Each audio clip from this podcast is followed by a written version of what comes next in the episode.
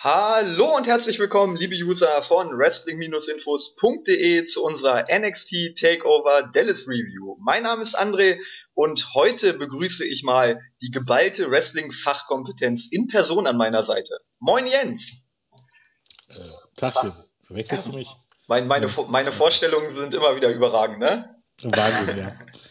Große Überraschung. Ja. Und Mr. NXT ist natürlich auch wieder mit dabei. Moin Kahn. Auch schnuckelig, Mr. NXT. Ja, ist einfach schön, quasi. schön, schön mal wieder Yeah. in dieser Dreier, Kompliment. in dieser Dreierkonstellation zusammen zu sein. Ähm, ich glaube, seit der allerersten NXT-Review nicht mehr, ne? Aber ich glaube, da haben wir uns auch ein passendes Event für ausgesucht. Genau. Und da Claudio gerade irgendwie verhindert ist, haben wir uns mal hier Bubi und Jens irgendwie von oben nach unten geholt, in hier Entwicklungsbereich und sowas. Äh, der, der Abstieg, der eigentlich ein Aufstieg ist quasi. Genau. Ja, also ich muss ganz ehrlich sagen, lieber spreche ich über Takeover als über WrestleMania. Tyler Breeze ist gerade eifersüchtig auf Jens. Nicht nur Nein. der. Nicht nur Nicht der. nur der. Jo, wollen wir starten? Ähm, ja, von mir aus können wir eigentlich mit NXT Takeover starten. Ja, die Main Show begann mit dem NXT Tag Team Championship Match. Die Champions, The Revival, aka The Mechanics, Scott Dawson und Dash Wilder haben ihre Titel verteidigt gegen American Alpha, also Chad Gable und Jason Jordan. Und ja, man kann eigentlich sagen, dass es eins der größten Tag Team Matches der NXT-Geschichte war. Ähm, riesig aufgebaut. Vor allem Gable und Jordan wurden ja schon seit Monaten gehypt. Und es ging los mit Chad Gable und Scott Dawson. Es gab ein bisschen Chain Wrestling in der Anfangsphase und ja, ich denke, man kann da auf jeden Fall schon sagen, dass Gable richtig awesome war. Es ging dann weiter mit Jordan und Wilder. Jordan konnte Wilder ebenfalls dominieren, also die Faces waren in der Anfangsphase sehr dominant. Es gab viele schöne Tag Team Aktionen von American Alpha. The Re Revival agierten als klassische Heels, die wollten immer betrügen, aber wenn man ehrlich ist, hat nichts so wirklich funktioniert. Sie wurden in der Anfangsphase durchgehend dominiert, schafften es dann aber doch kurz für eine Dominanzphase, ähm, ich glaube es war Chad Gable, zu isolieren. Und ja, so wurde das Hot Tag aufgebaut. Jason Jordan kam in das Match zurück, räumte auf und am Ende konnten American Alpha die Tag Team Titel gewinnen nach 15 Minuten und 15 via Pin an Scott Dawson nach der Grand Amplitude. Jo, wir haben in der Preview schon darüber geredet und das ist das, das ist der perfekte Opener einfach ist für so ein Event. Und das war es dann schließlich auch. Man hatte keine Überraschung, was gut ist, denn American Alpha hat die Titel gewonnen. War ein super schöner Moment. Das Match war stark, war wirklich stark. Eins der besten Tag Team Matches von WWE in letzter Zeit. Ähm, und so, keine Ahnung, hat man super in die Show gestartet. Waren erst, äh, waren die ersten guten so rund 20 Minuten mit Entrance und Fire und sowas. War gut gehypt. Wirklich viel kann ich dazu jetzt auch nicht wirklich sagen, ähm, weil es war halt das, was man erwartet hat. Was man erwartet hat, war einfach, dass es ein richtig starkes Match wird mit hoffentlich American Alpha als Sieger. Das haben wir bekommen. Verdiente Titelgewinn, endlich mal. Ähm, wurden gut aufgebaut und so, ja. Bleibt nicht viel zu sagen. Ähm, ja, dann ist es wohl meine Aufgabe, hier ein bisschen äh, mehr Begeisterung reinzubringen, weil ich glaube, ähm, Die Begeisterung kommt noch. ja, auch schon das Match hat eigentlich die äh, Begeisterung verdient, wenn ich jetzt mal ganz ehrlich bin, weil ich bin der Meinung, dass das, ähm, dass gerade diese Paarung alles im Allen, also nicht nur, dass es eben der perfekte Opener war, weil ähm, die Fans von Anfang an äh, steil gegangen sind, vor allen Dingen eben, auf American Alpha, bin ich der Meinung, dass es vielleicht das beste Take-Team-Match bei WWE und auch in der, in der Independent-Szene und auch sonst wo seit, seit äh, man möchte sagen, seit Jahren war. Ich meine, es ist ein bisschen schwierig, dem Match am Ende über vier Sterne zu geben, aber oh Gott, Entschuldigung. Wenn wir jetzt mal ganz ehrlich sind, hätten sie es durchaus verdient, weil die meisten Take-Team-Matches haben sowas wie, ähm, wie tatsächlich äh, Take-Team-Match-Psychologie überhaupt gar nicht mehr. Ich meine, es gibt durchaus noch ähm, außerhalb von WWE Take-Team-Matches, wo es tonnenweise Take-Team-Moves gibt, Aber wirklich die Psychologie, die äh, früher mal zu so einem Take-Team-Match gehörte, ist eigentlich heute, man könnte fast sagen, komplett ausgestorben. Und die haben eben vor allen Dingen dadurch, dass äh, Gable und Jordan als Face-Tag-Team so gut funktionieren und auch so unterschiedlich sind in ihren Charakteren. Also äh, Chad Gable, der kleine Techniker, der zwar flink ist, aber ähm, ja, man will nicht sagen, dass schwache Glied ist, aber eben ähm, anfälliger ist als der relativ große Jason Jordan und das Heel-Team mit dem immer noch für mich besten, besten Motto äh, aktuell im Pro Wrestling, äh, No Flips, Just, just Fists, sogar noch da noch verstottert. Herzlichen Glückwunsch. Und äh, für mich war das Match einfach großartig aufgebaut, weil, wie bereits schon erwähnt, von, von Bobby war es so, dass ähm, Dawson und Walter, je, Wilder jeden fiesen äh, Trick benutzt haben. Und ich würde gar nicht so sagen, dass er nicht immer funktioniert hat, sondern er hat ja eine ganze Weile sogar gut funktioniert. Ähm, beispielsweise als, als mehrmals der Hotdog gerade so verhindert wurde.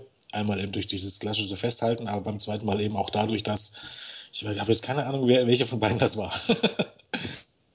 Ob jetzt Dawson oder Wilder, aber einer von beiden als äh, Gable auf dem Weg zum Hot Take war, ähm, hat sich unter dem Grind durchgeschlichen, um ähm, Jordan dann vom, vom äh, Apple zu ziehen. Äh, das war so großartig und das hat alles so großartig funktioniert.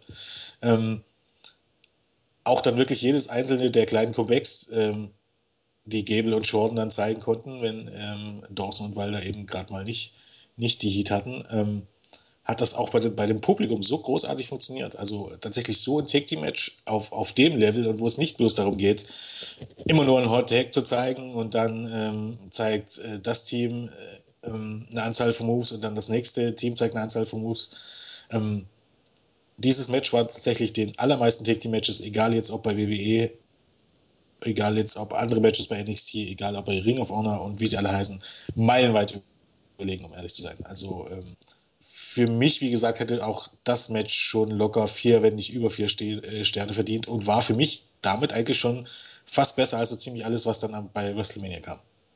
Also ich fand das Match absolut awesome.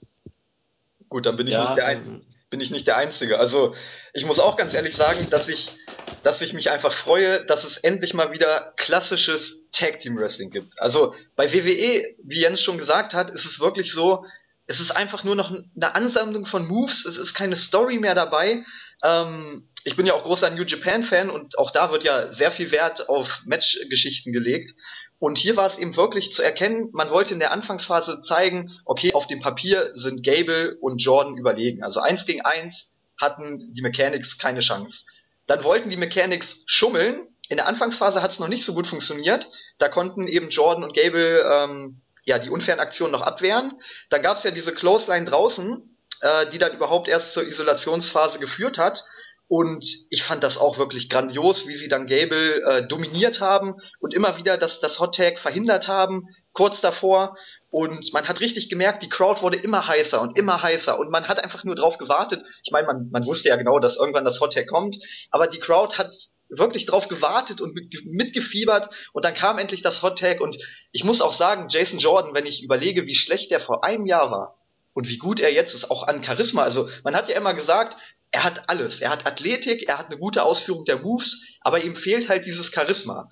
Und ich finde, dass das Charisma hat er in den letzten zwölf Monaten enorm gewonnen, also ich, ich, ich kann es nicht wirklich beschreiben, was, was ihn jetzt so awesome macht im Vergleich ähm, zu ja, zu dem alten Jason Jordan. Aber ich, ich finde einfach, dass er in seiner In-Ring-Präsenz und in seiner Ausstrahlung einfach auch deutlich an, ähm, ja, an Ausstrahlung gewonnen hat. Also er wirkt sicherer. Man merkt auch, also ich denke auch, Chad Gable hilft ihm da einfach, weil Gable ist over und ich glaube, dadurch, dass, dass die Crowd die beiden auch enorm feiert, ist er auch deutlich sicherer geworden, weil er halt keine Angst mehr haben muss, oh, feuern mich die Fans an oder nicht, sondern er weiß, Alter, wir sind over, wie scheiße, es ist eigentlich egal, was wir machen. Ähm, wir werden gefeiert. Wobei man sagen muss, es waren hier auch ein paar Botches bei. Also ich erinnere mich da noch an diese Double-Team-Aktion. Ich glaube, das war sogar von äh, Dawson und Wilder. Die ging ja mal völlig daneben vom Top Rope. Ähm, aber das war, glaube ich, auch der einzige Botch. Botch. Ansonsten würde ich mich äh, Jens auch anschließen. Also gerade das Hot Tag dann, als Jordan in den Ring kam und aufgeräumt hat.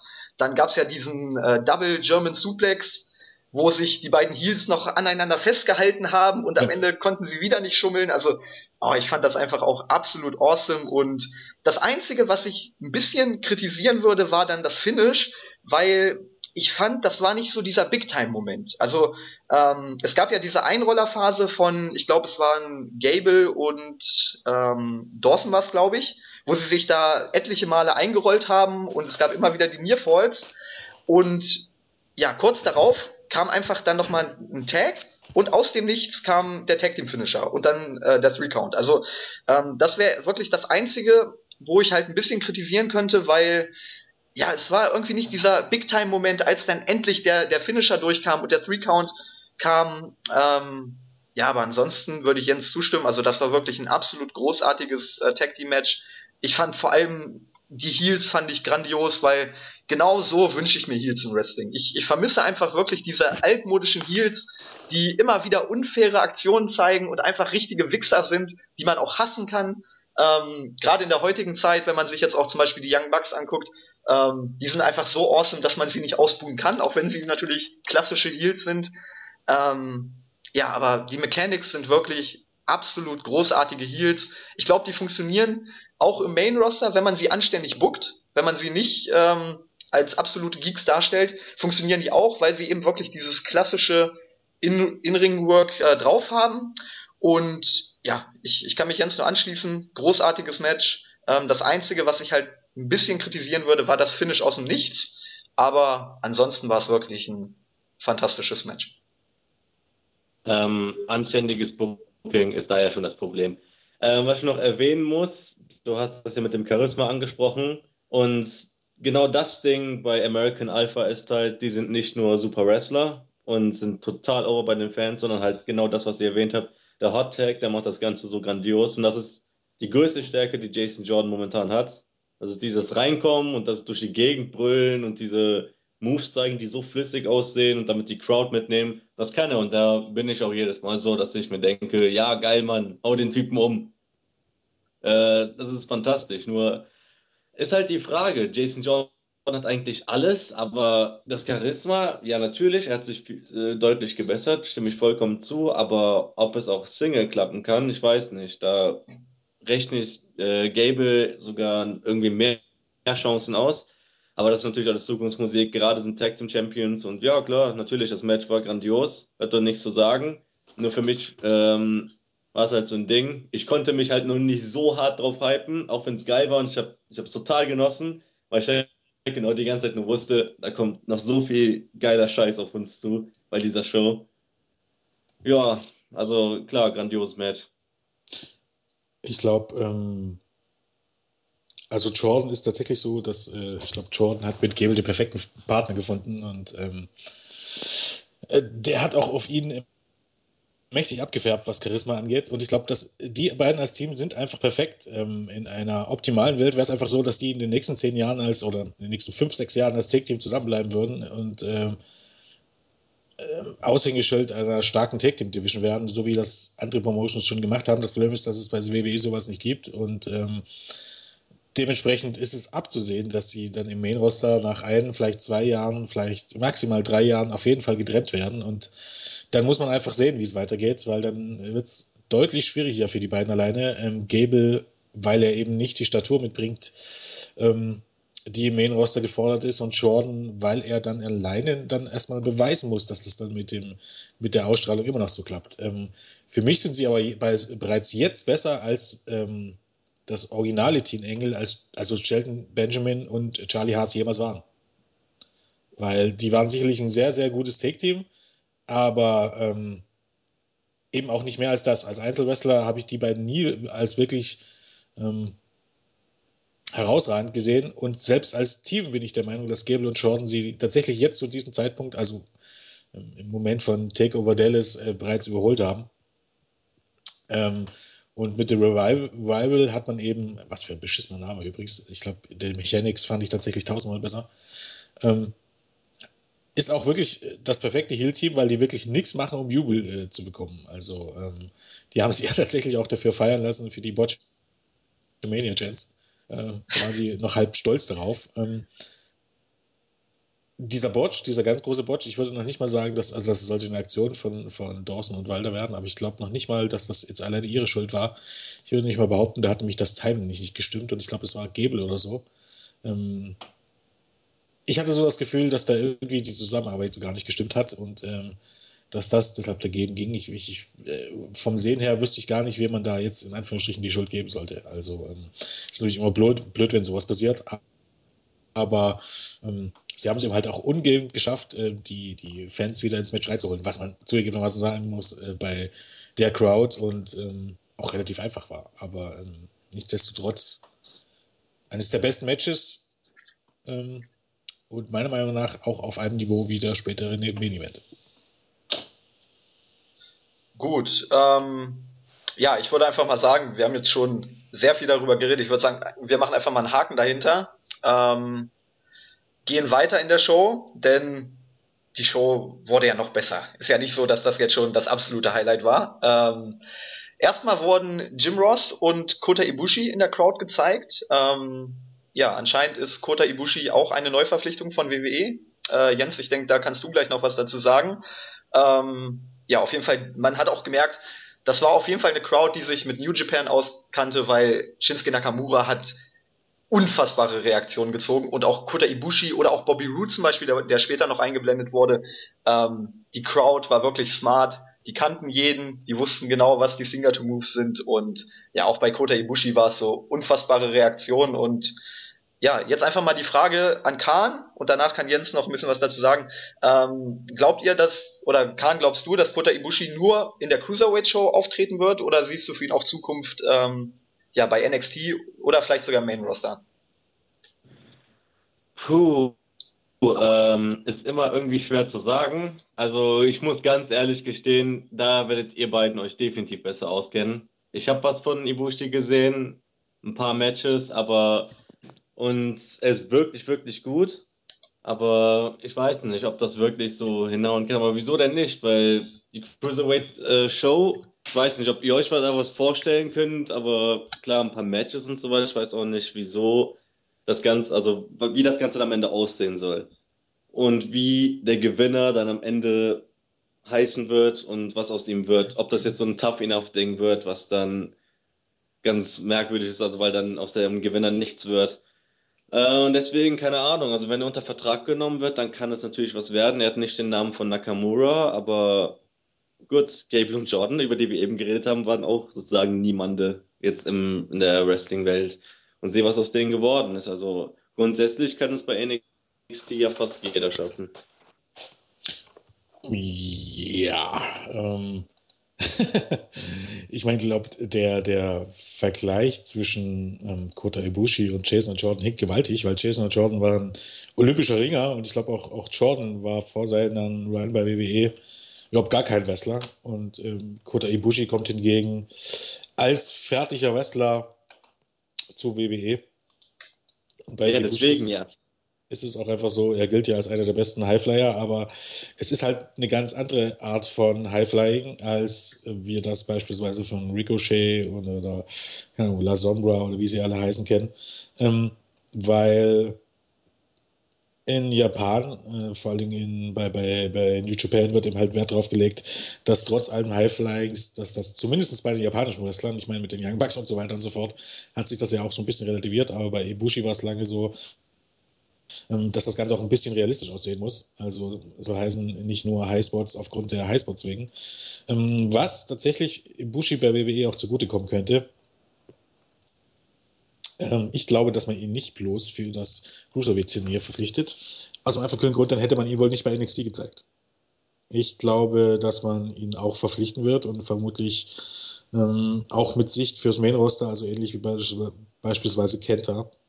Ähm, Ibushi hat natürlich nicht den Namen ähm, von Nakamura und meiner Meinung nach ähm, war der Pop jetzt für Ibushi, also gerade im Vergleich zu später auch Bobby Roode, gar nicht so laut in der Halle.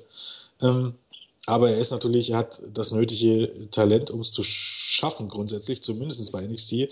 Im Main-Roster habe ich einfach die Befürchtung, dass es bei ihm dann, also bei Nakamura, hat, der, wir kommen dann gleich noch drauf, hat einfach ähm, dann nochmal eine ganz andere Voraussetzungen als Ibushi. Denn bei Ibushi ist es ähnlich wie bei, bei, bei Kenta, also bei Hideo Itami. ähm, dass man sich die Frage stellen muss, ob er im Main-Roster überhaupt zünden würde.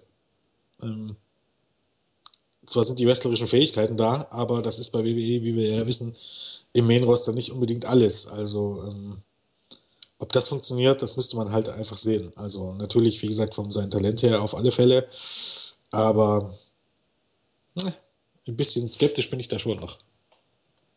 Ja, da hast du schon recht, weil ich glaube, Vince McMahon weiß nicht so recht, was er mit den Jungs anfangen soll. Ja, also es ich, ist halt ein Japaner und er sieht aus wie ein Japaner. Ja. Ja, vor allem und, und äh, bei, ja. bei, bei Shinsuke Nakamura ist es halt einfach so, der Typ hat Charisma durch und durch, aber bei Kota Ibushi und, und bei Kenta ist es halt wirklich so, die sind im Ring Weltklasse, aber die haben jetzt halt nicht so dieses natürliche Charisma, was zum Beispiel Nakamura oder auch ein Okada hat. Ne? Und ich glaube, dass ihnen das doch zum Verhängnis werden könnte. Also, ja, man, man muss es halt abwarten. Es kommt halt auch darauf an, vielleicht, wie gesagt, äh, man weiß es nicht. Ich glaube, bei NXT wäre er gut aufgehoben und dort würde er ähm, vielleicht sogar besser angenommen werden als Hideo Itami. Aber ja, Main Roster muss man abwarten. Aber wie gesagt, ich, es ist ja auch alles ein bisschen in der Schwebe jetzt im Moment, wie es jetzt da weitergeht mit NXT, weil es sieht ja tatsächlich danach aus, als wenn man jetzt Leute nur für NXT verpflichtet und die gar nicht ins Main Roster äh, holen wird. Ähm, und von daher muss man erstmal abwarten, was denn jetzt die genauen Pläne sind. Also es sieht jetzt auch alles danach aus, nach den neuesten Informationen, dass ähm, für mich ist NXT mittlerweile auch gar kein Entwicklungsbrand mehr, weil ähm, in dem Moment, wo man Leute nur dafür verpflichtet, ähm, ist das für mich aus. Und für mich sieht es jetzt tatsächlich so aus, als wenn der, die neue Entwicklungspromotion Evolve wird. Weil es gibt jetzt auch tatsächlich neue News, die ähm, darauf ausgelegt sind, dass Evolve sich darauf konzentriert wird, nur nach Leute zu featuren oder stark zu promoten, die auf sich bei WWE landen können. Und was ist denn eigentlich im Grunde Sinn und Zweck eines Entwicklungssystems? Dementsprechend ähm, muss man mal abwarten. Also, ähm, ich glaube, so richtig einschätzen kann man das noch gar nicht. Und äh, nochmal zu der Cruiserweight Show. Die ist eben halt, ähm, hat mit, mit ähm, Kaffee und Co. gar nichts zu tun. Ähm, ja, wie beschreibt man das? Es ist halt eine, soll eine TV-Show werden, ähm, die sich ganz um ein Turnier dreht. Ähm, man will halt vorher die Wrestler mit Videos und so ankündigen und vorstellen und dann wird man ähm, zehn Episoden soll das Ganze haben und diesen zehn Episoden wird dieses Turnier mit 32 Wrestlern in die Bühne gehen. Ich gehe mal stark davon aus, eben, dass es dann so sein wird, ähm, ähm dass man praktisch äh, ja mit einem äh, 32. Finale beginnt und dann Achtelfinale, Viertelfinale, Halbfinale, Finale und das wird man über diese zehn Shows ziehen und ähm, im Rahmen dessen wird man eben halt dann wahrscheinlich auch den einen oder anderen ähm, Wrestler dort einsetzen, den man dann ähm, darüber in die NXT-Shows bringen würde. Also eben, ich gehe mal ganz stark von Las Ombra aus oder von Rich Swan. Ähm, ähm, und ich denke, wenn man Ibushi dort einsetzt, wird er auch zu diesen Leuten gehören. Und ähm, ja, mal gucken. Also mich hat es einfach nur überrascht, dass man wohl auch mit Bobby Roode dafür plant. Weil Nein. Das hat, ist viel zu groß und schwer. Melzer, Melzer hat das gesagt. Und alt. Nein, hat er nicht. Doch? Hat er nicht. Hundertprozentig. Nein, hat er nicht. Ich habe es mir vorhin noch angehört. Nein, hat er nicht. Hat er. Hat er nicht. Kämpf, kämpf, kämpf, kämpf. Bobby, Bobby Root ist über 1,80 und deutlich über 100 Kilo. Ja, deshalb hat mich das ja auch so gewundert. Hat, aber nein, das hat er nicht gesagt. Melzer hat, hat das gesagt, gesagt. Man plant ihn für, für, für, für NXT ein, also ähnlich wie Ibushi, aber nicht für das Turnier. Ich höre nachher noch mal rein, wenn ich. Mach, mach das mal. Wenn ich, wenn ich recht habe, musst du singen. Wenn du recht hast, singe ich. Na, dann machen wir das mal, ja. Da bin ich mir cool. ziemlich, ziemlich sicher. Also das, das, das hätte ich ja komplett überhört. Und das hat er auch nicht im, im, im ich glaube, im Newsletter oder so geschrieben. Nein. Ich glaube, bei, bei Blue Boots ist das noch ein bisschen, bisschen ähm, anders. Wetten können im Bord bei mir abgeschlossen werden. Einfach sein. gibt nächstes Mal den großen Fight. Ähm, apropos großer Fight. Ähm, Backstage haben wir Bailey und Asuka gesehen, die sich im UFC-Style auf ihr großes Match vorbereitet haben, haben sich aufgewärmt. Und dann ging es auch schon weiter mit Austin Aries gegen Baron Corbin. Ja, eigentlich ein relativ simpler Aufbau im Vorfeld. Baron Corbin hat einfach das Debüt von Austin Aries zerstört und Aries wollte jetzt die große Rache haben. Ähm, die Crowd hat selbst diesen Match das eigentlich einen relativ simplen Aufbau hatte, ein Big, Big Fight-Feeling verliehen. Also die waren auch bei diesem Match richtig heiß für Austin Aries. Ähm, Aries hat Corbin sofort mit seinen klassischen Elbow Strikes attackiert. Corbin konnte dann kurzzeitig mal das Match kontrollieren. Ähm, ja, es war eine ganz solide Dominanzphase. Ähm, ich kann mir das Wortspiel nicht ersparen. Ähm, es war etwas impactlos. Ähm, das Comeback dann von Austin Aries, man hat gemerkt, Corbin konnte einfach mit seiner Dominanzphase nicht so viel Lead erzeugen, wie, wie man sich vielleicht gewünscht hätte. Trotzdem kam Aries dann zurück mit seinen Elbows, mit seinen Chops, mit seinem typischen Dropkick in der Ringecke. Ähm, ja. Am Ende konnte er dann noch seinen Suicide Dive zeigen, fing sich außerhalb des Rings aber den Deep Six ein von Baron Corbin. Dann gab es einen Countout-Spot. Aries kam bei 9 in den Ring zurück. Corbin wollte den End of Days zeigen, aber Aries rollte ihn ein und gewann das Match nach 10 Minuten und 45. Ja, das war so ein Ding. Denn das Match war an sich völlig okay. Nichts Schlimmes oder so. Nur halt im Hinblick, was vorher war, also das Tag Team Match und was noch folgen wird, war das so mit Abstand das schwächste Match auf der Card. Nicht nur vorher schon, sondern auch dann im Nachhinein. Und ganz ehrlich gesagt hat es mich ein bisschen sogar enttäuscht, weil ich habe echt nicht viel erwartet bei Baron Corbin. Aber naja, am Ende war es dann doch etwas schlechter. Denn es sollte ja so ein Big Guy, Little Guy Ding werden, aber irgendwie ist der Funke halt nicht übergesprungen, bei mir zumindest. Und Corbins Leistung fand ich nicht so gut und ich mag Corbin total. Also in letzter Zeit habe ich ihn echt, habe ich es echt gelernt, ihn zu mögen, weil er sich gebessert hat gegen die Sachen mit Regal bei NXT, die fand ich teilweise wirklich, wirklich gut. Die Promos, die er, die eine da, die er gegen Aries gehalten hat, war auch wirklich gut. Und wir können ja nicht anders, als nochmal darüber zu reden. Ähm, als er bei, dann bei WrestleMania rauskam, der Memorial Battle Royal und dann das Ding gewonnen hat, wow, ich habe mich so hart gefreut für ihn. Aber hier, und ich will es nicht ganz auf Corbin schieben, das ist auch so ein Ding, denn ich finde, Aries war da auch schon irgendwie daran schuld, dass das Match dann wirklich nicht so gut war. Ähm, also es war so ein Verschulden von beidem. Anscheinend hat irgendwie die Chemie nicht gestimmt. Der Sieger war auch wieder ziemlich offensichtlich, aber was nichts Schlimmes ist. Deswegen, ja, ich dachte mir, gut, es war keine Zeitverschwendung. Ich bereue es nicht, dass ich es geguckt habe, aber wirklich im Gedächtnis bleiben wird es mir nicht. Ja, ich glaube, ja, Baron Corbin. Ähm, also grundsätzlich fand ich zum Beispiel sein Match gegen äh, Dolph Ziggler bei Raw sogar noch ein bisschen besser als das Match hier. Ähm, Baron Corbin, bei ihm ist einfach das Problem, er ist irgendwie, er ist Wrestler in der falschen Zeit geworden. Mhm. Denn heutzutage gibt es noch, nur noch ganz wenige Big Men, die wirklich in der Lage sind, äh, den heutigen Ansprüchen in, in ähm, den heutigen Ansprüchen gerecht zu werden. Also jetzt wirklich Big Men, damit meine ich Leute, die über zwei Meter groß sind. Da, da wäre beispielsweise Luke Harper und aufgrund ihrer langen Vergangenheit eben beispielsweise noch der Taker und Kane kommt damit durch und Big Show kommt damit durch, dass sie eben schon ewig dabei sind.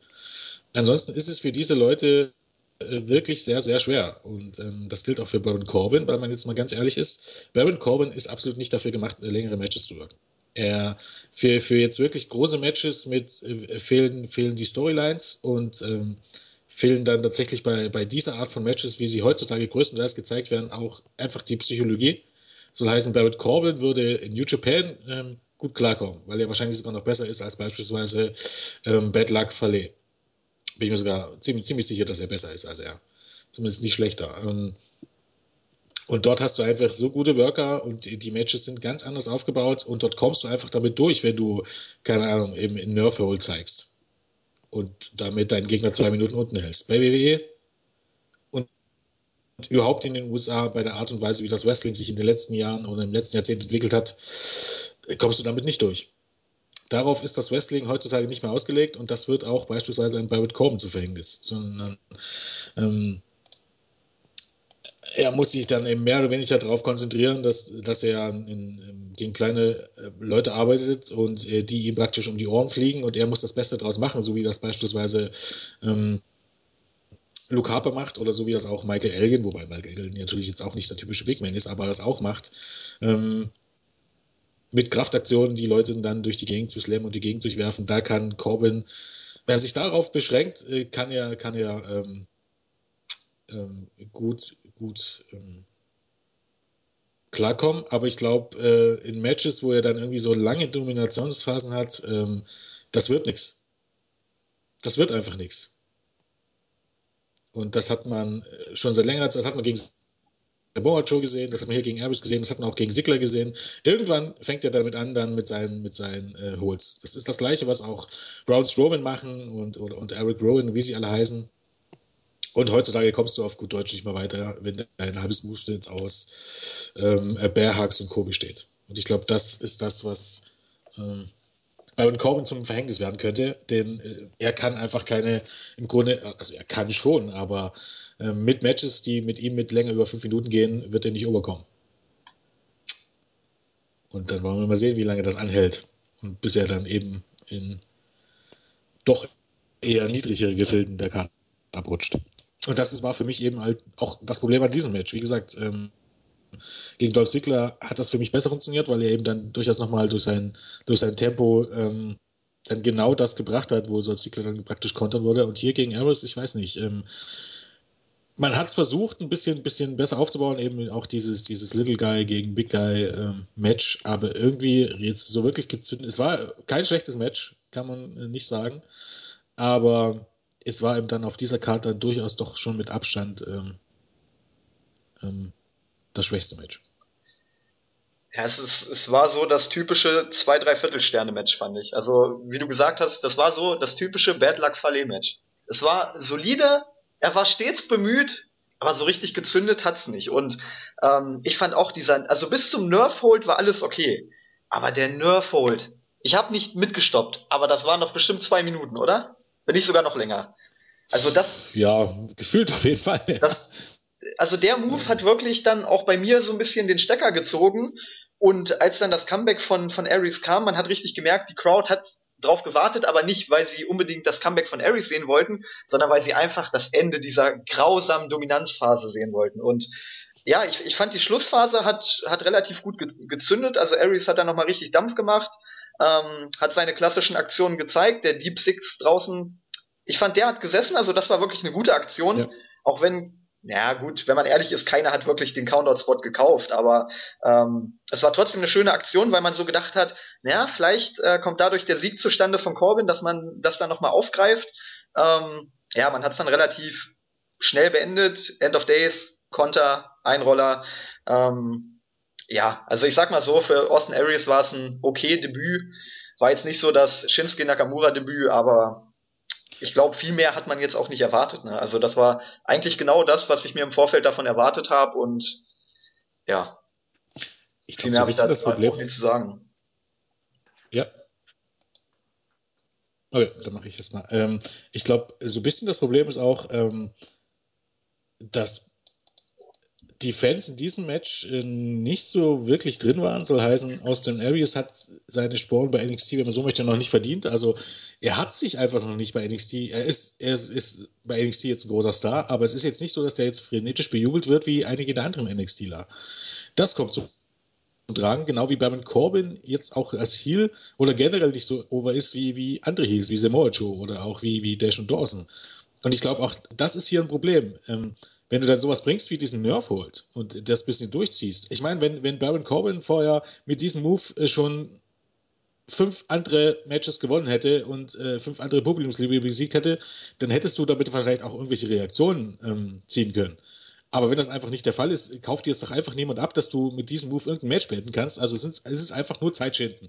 Zeitschinden und sich ein bisschen erholen. Wobei, ich, ich, ich muss einmal kurz dazwischen, ähm, Später kommen wir auch noch drauf zu sprechen, bei Bailey gegen Asuka war es auch so, ähm, weil man ehrlich ist. Ja, den, das den, ist das, was ich ja gerade angedeutet habe. Den, den As ja, aber du, du hast halt auch gemerkt, die Crowd war relativ ruhig beim Asuka-Lock. Ne? Also es hat keiner in dem Moment oh. damit gerechnet.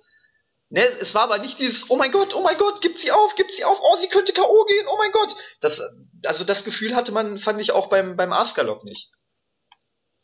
Also ich, ich, ich, ich weiß, ich weiß, was man, was man da erzeugen wollte. Aber ich fand, ähm, es hat nicht funktioniert. Also das war zumindest mein Eindruck, weil die Crowd-Reaktion sowohl jetzt beim äh, Corbin gegen Aries Match als auch dann später bei Bailey gegen äh, Asuka, ähm, ja, waren, war nicht so frenetisch, wie man sich das vielleicht erhofft hat.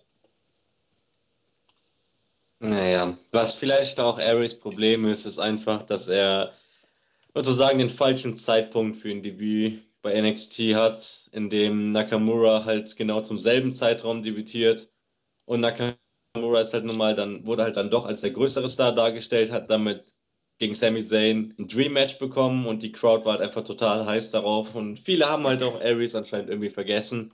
Also gut, er ist jetzt da und ist cool, Aries ist geil, aber hey, ich will Nakamura sehen. Es war, ich weiß nicht, ob das irgendwie ein Zeichen war oder so, aber gut, so Ich ist sein Debüt halt ein bisschen untergegangen. Ich glaube, das äh, Debüt von Aries hat man auch tatsächlich ein bisschen verbotscht, um ehrlich zu sein, weil ich weiß nicht, ihn gegen Baron Corbin zu stellen und dann dieser Beatdown bei der Vorstellung, das klang vielleicht auf dem Papier alles furchtbar gut, aber ähm, Corbin gegen Arias von Anfang an war das jetzt kein Match, auf das ich mich großartig gefreut habe. Eine wirkliche Storyline dafür gab es auch nicht. Es war jetzt nicht so, dass, dass jetzt äh, Arias vorher schon ein triumphales Debüt gefeiert hat, sondern er kam halt raus und wurde sofort attackiert. Auf gut Deutsch hat man mit Arias bis dahin gar nichts weiter angestellt und hat dann sofort dieses Match gebuckt und das war mir schon klar, dass es das jetzt nicht das super große, ähm, ähm der super große Erfolg werden wird. Also ich finde, Aries Debüt, unabhängig davon, dass Nakamura bei der gleichen debüt, äh, debütiert ist, ähm, hat man irgendwie von vornherein ein bisschen verbotscht, um ehrlich zu sein. Ja, ich glaube, ihm, ihm, hätte einfach, ihm hätte so ein Gegner wie Apollo Crews oder weiß ich was nicht viel besser getan. Wenn man jetzt mal ganz ehrlich ist. Und vor allem, wenn, er, wenn man ihn einen Tag später ins Main Roster schickt, dann hätte ja auch Apollo Crews diese Niederlage hier nicht unbedingt geschadet. Aber so ein Match anzusetzen, äh, aus welchen Gründen auch immer, jetzt von mir aus eben hier Loser leaves NXT, weil ähm, Arias ein Titelmatch einfordert und Apollo Crews will aber vorher noch eine Chance oder irgendwie so ein Kram hätte man ja vorher aufbauen können, hätte wesentlich besser gezündet als ähm, irgendwie so dieses Match gegen, gegen ähm, Baron Corbin, der wie gesagt selber bei der NXT-Crowd jetzt nicht so sonderlich ober ist. Ja, aber die, die Frage ist auch, wollte man Aries wirklich als Megastar präsentieren? Das ist halt die Frage. Also, ähm, wie ihr schon gesagt habt, das, das Booking von Aries war jetzt nicht so, wie es sich für einen für Superstar, der debütiert, gehört. Ne? Also, ähm, vielleicht war der Gedankengang der WWE auch gar nicht jetzt, okay, wir müssen ihn als absoluten Megastar etablieren, sondern mit Aries haben wir einen Veteran, der ist bei den Fans akzeptiert, aber in dem Main Event wollen wir ihn jetzt nicht bucken. Also ich denke mal, das, das wird so der klassische Mitkader. Ich weiß gar nicht. Also ich, das glaube ich fast gar nicht so unbedingt aus dem, ähm, aus dem einfachen Grund, wenn man so herangegangen ist, hätte man ihn hier irgendwie nicht irgendwie Baron Cohen besiegen lassen, glaube ich. Dann hätte man ihm hier irgendein Squash-Match gegeben oder irgendwie sowas. Also ich glaube, ich glaube, dass, dass Austin Aries schon ein ganz wichtiger Bestandteil in den nächsten Monaten von NXT werden soll. Ähm, Vielleicht wird man ihn jetzt nicht unbedingt immer in die, in die Titelfäden stecken, aber das hat man ja mit Samoa Joe in den ersten Monaten auch nicht gemacht. Ähm, ich glaube schon, dass Austin Aries jetzt einer derjenigen sein soll, der, der in den nächsten ähm, Monaten oder Jahren den NXT-Brand betragen soll. Also gehe ich jetzt mal davon aus. Aber ähm, vor WrestleMania war es halt so auch so irgendwie so eine Übergangsphase. Dann hattest du ja das Problem, dass du im Januar irgendwie schon alle Show aufgezeichnet hattest. Das war ja alles ein bisschen, ja, ja, mal, abwarten, was dann. Das Problem ist, wir, wir werden es jetzt auch nicht gleich erfahren, weil jetzt hast du auch wieder das Problem, dass du, dass die meisten Shows bei, bei Access aufgezeichnet wurden. Von denen ähm, verspreche ich mir jetzt auch nicht die großartigsten Entwicklungen, ehrlich zu sein. Von den Tapings, zumindest von dem, was ich gelesen habe, das klang jetzt nicht so, als wenn. Es klingt eher wie so ein Haufen Matches, die man halt dort im Rahmen des Ganzen mit aufgezeichnet hat. Ich glaube, so wirklich ähm, erfahren, in welche Richtung das geht, werden wir erst, äh, wenn die nächsten richtigen Tapings anstehen ich glaube, langfristig würde es mich nicht wundern, wenn Bobby Roode und Austin Aries irgendwann im Team landen. Weil ich muss ganz ehrlich sagen, auch wenn Bobby Roode Charisma ohne Ende hat, äh, ich glaube, bei WWE wird er es auch nicht mehr so weit bringen.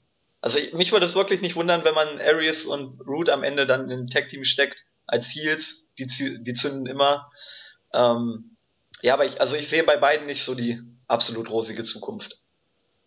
Und wenn schon, du hast Nakamura, du hast Joe, du hast Bella, alle möglichen Leute im Main Event und gut, Aries wäre da cool, aber wenn er halt vorübergehend Tag Team kommen muss und dann vielleicht sogar als Heel Tag Team gegen American Alpha, hätte ich jetzt kein großes Problem damit.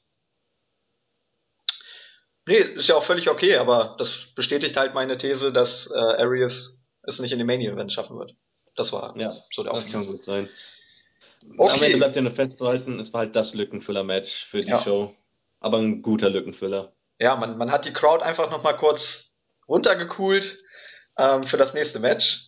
Zunächst haben wir Backstage erstmal Finn Balor gesehen, der kam in der Halle an, ähnlich wie bei UFC. Also man hat hier wirklich viele Elemente auch von UFC übernommen. Ähm, Gerade in der Präsentation der Topstars, das fand ich auf jeden Fall sehr gut. Ähm, ja, in, in der Arena wurden dann noch Scott Hall und X-Pac gezeigt und dann war es soweit. Sami Zayn gegen Shinsuke Nakamura. Also ich muss sagen, ich habe schon beim beim Hype-Video Gänsehaut gehabt. Allein die Stimme von Mauro äh, Ronaldo. Ich, ich weiß nicht warum, aber der Typ hat es einfach drauf, Big-Time-Feeling zu erzeugen. Also das besser hättest du dieses Match nicht hypen können, weil du hattest halt keine Storyline, du hattest einfach nur diese Ansetzung, zwei absolut großartige Wrestler und ja, Ronaldo hat einfach nochmal wirklich das Optimum rausgeholt im Vorfeld und ja, meine Fresse, Sami Zayn ist das beste Babyface der Welt. Shinsuke Nakamura ist einfach die coolste Sau der Welt. Ähm, die beiden kamen rein. Ich habe mir schon gedacht, this is awesome. Die Einzüge waren grandios. Ich fand auch die Musik von Shinsuke Nakamura war richtig cool. Also ähm, das ist, gelingt WWE aktuell irgendwie. Bei AJ, Styles war es ja auch schon so. Ähm, ja, also schon bei den Einzügen und als sie sich dann gegenüberstanden, dachte ich mir so, Alter, deshalb bin ich Wrestling-Fan. Das ist einfach grandios. Das wird das Match des Jahres holy shit, yes, yes, yes. Und dann ging es erst los. Also ich habe das Match schon gefeiert, bevor es überhaupt losging. Und ich, ich glaube, wir müssen jetzt noch gar nicht das ganze Match nochmal zusammenfassen. Also es war, waren eigentlich alle Spots dabei, die man von den beiden kennt. Ähm, Shinsuke Nakamura hat eigentlich seine typischen Moves ausgepackt. Man hat auch gemerkt, äh, wie smart die Crowd war. Die kannten jeden Spot, die wussten genau, was Shinsuke Nakamura so an Signature-Moves hat und sie haben auch einfach alles abgefeiert. Also das war wirklich richtig awesome. Das Einzige, was sie, glaube ich, im ganzen Match nicht gecheckt haben, war der Top Rope Brainbuster. War zumindest mein Eindruck, ähm, weil, weiß ich nicht, also da hat die Crowd nicht so reagiert wie bei allen anderen Moves, die man geteased hat. Ähm, ja, ich fand den Elbow Schlagabtausch absolut awesome. Generell haben beide, wie gesagt, wirklich ihr gesamtes Moveset abgespult, alles gezeigt und am Ende hat Nakamura ein fantastisches Match nach 20 Minuten via Pin nach dem Bombardier äh, gewonnen. Danach Standing Ovations für beide, Handshake. Äh, es war wohl der NXT-Abschied von Sami Zayn. Also mir fehlen wirklich die Worte. Es war einfach grandios, awesome und ich kann nur jedem Wrestling-Fan empfehlen, schaut euch dieses Match an. Ja, viel mehr kann man eigentlich nicht hinzufügen. Mehr gehypt konnte man davor nicht sein. Und du hast ja gesagt, das Video war wieder mal grandios. Zane wurde gut beleuchtet und Nakamura wurde dargestellt wie der Star. Und dann kam halt Zane raus. Na, wie immer cool, wenn die, die Crowd einfach Zanes Theme-Song so mitsingt und mitgrölt. Genau, das hat irgendwie immer was Cooles, so, weil der Song ist auch wirklich einfach nur genial. Und jetzt, da wir schon bei Songs sind, Nakamuras Theme-Song der geht mir immer noch nicht aus dem Kopf, weil ich fand das so geil. Schon beim ersten Hören dachte ich mir, wow, diese Geige gemischt mit diesen Beats darunter, das hört sich so cool an. Und ganz ehrlich, ich habe das die letzten Tage einfach nur dauernd beim Lernen gehört, weil es, es, es ist so, so fantastisch gewesen. Der Entrance war so, wie ich es mir erhofft habe. Halt Nakamura als Nakamura kam dann so raus.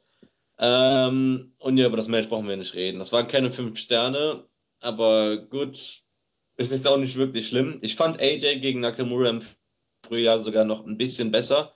Aber das soll das Match hier nicht schmälern, weil es war trotzdem wirklich, wirklich, wirklich, wirklich gut. Ich war total drin. Und ja, du hast ja schon gesagt, ähm, jeder soll es sich ansehen, bitte, weil das war so grandios. Ähm, ja, da war halt dieser eine Move, El Genericos alter Finisher. Ich glaube, das hast, das hast du eben schon gesagt, bin mir jetzt gerade nicht sicher. Ähm, das geteased wurde, als er da in der Ringecke war, aber ähm, die Fans halt überhaupt nicht darauf reagiert haben, weil sie vermutlich nicht geschnallt haben, dass es der alte Finisher von Generico war. Ähm, und so, das Ende, darüber brauchen wir auch nicht so wirklich reden. Nur so eine kleine Anekdote. Ich habe mir das Match jetzt zweimal angesehen. Einmal halt früh morgens, als ich aufgewacht bin, halt die ganze Takeover gesehen. Und dann wollte ich es vor ein paar Tagen nochmal gucken, war dann oben bei meiner Nachbarin, weil die hat einen großen Fernseher da, habe es bei ihr geguckt und sie hat mitgeguckt. Und ihre Reaktion war einfach, hey, Sami Zayn, der wirkt ziemlich sympathisch wie ein netter Kerl, cool. Und dann meint sie, wer ist denn dieser komische Japaner? Und sie fand ihn total ekelhaft und total grauenhaft. Und ich habe ihr gesagt, komm schon, der ist total cool. Und sie meint nur darauf, nee, wieso ist er so, so komisch und was trägt er da für eine schwule rote Lederhose? Ja, das sollte nun mal erwähnt werden. Frauen, ne? Verstehen nicht, was cool ist. Ähm, ja, Frauen. Ich weiß nicht, Frauen kann man da glaube ich nicht sagen. Ich glaube, das werden sich auch viele Männer gedacht haben. Das Problem ist, das tut gar nicht zur Sache. Ähm, das Problem ist, in dem Moment, wo die sagen, was ist denn das für ein komischer Typ da, ist schon Beweis dann wieder, dass es nicht der, dass Nakamura trotz allem irgendwas hat, was den Leuten sofort auffällt. Genau. Denn es gibt genügend Leute, ähm, da würden die noch nicht mal sagen, was ist denn das für ein komischer Typ da. Genau das ist da, ähm, das ist ja auch das, was, was, was Charisma ausmacht. Das heißt nicht unbedingt immer, dass die Leute den mögen müssen. Aber du siehst den und du weißt den, du, du vergisst den nicht mehr. Und ähm, ja, jetzt zum eigentlichen Match und zu diesem ganzen Aufbau. Also für mich war das Ganze perfekt umgesetzt, schon von Anfang an. Wie gesagt, ähm, ähm, sein alter Entrance-Song war natürlich absoluter Kult, aber ich glaube, man hat hier ähm, tatsächlich es irgendwie hinbekommen, äh, einen Song zu finden, der passt und der, der den Leuten genauso im Ohr bleibt, ähm, was man meiner Meinung nach bei NXT in weiten Strecken besser macht, als, ähm, als man das beim Main Roster getan hat. Also zumindest äh, diese, diese, diese Ausrichtung auf Musik, weil ähm, ich glaube, da gibt es ein bisschen Unterschiede. Ähm, Habe ich ja schon ein paar Mal gesagt, ähm, gar nicht unbedingt nur vom Geschmack her, aber eine Wrestling-Show wie WrestleMania mit irgendwie lustiger Tralala äh, Popmusik von Flo Rida aufzubauen, ist für mich absolut antiklimatisch, um ehrlich zu sein. Das zieht für mich überhaupt gar nicht. Und ähm,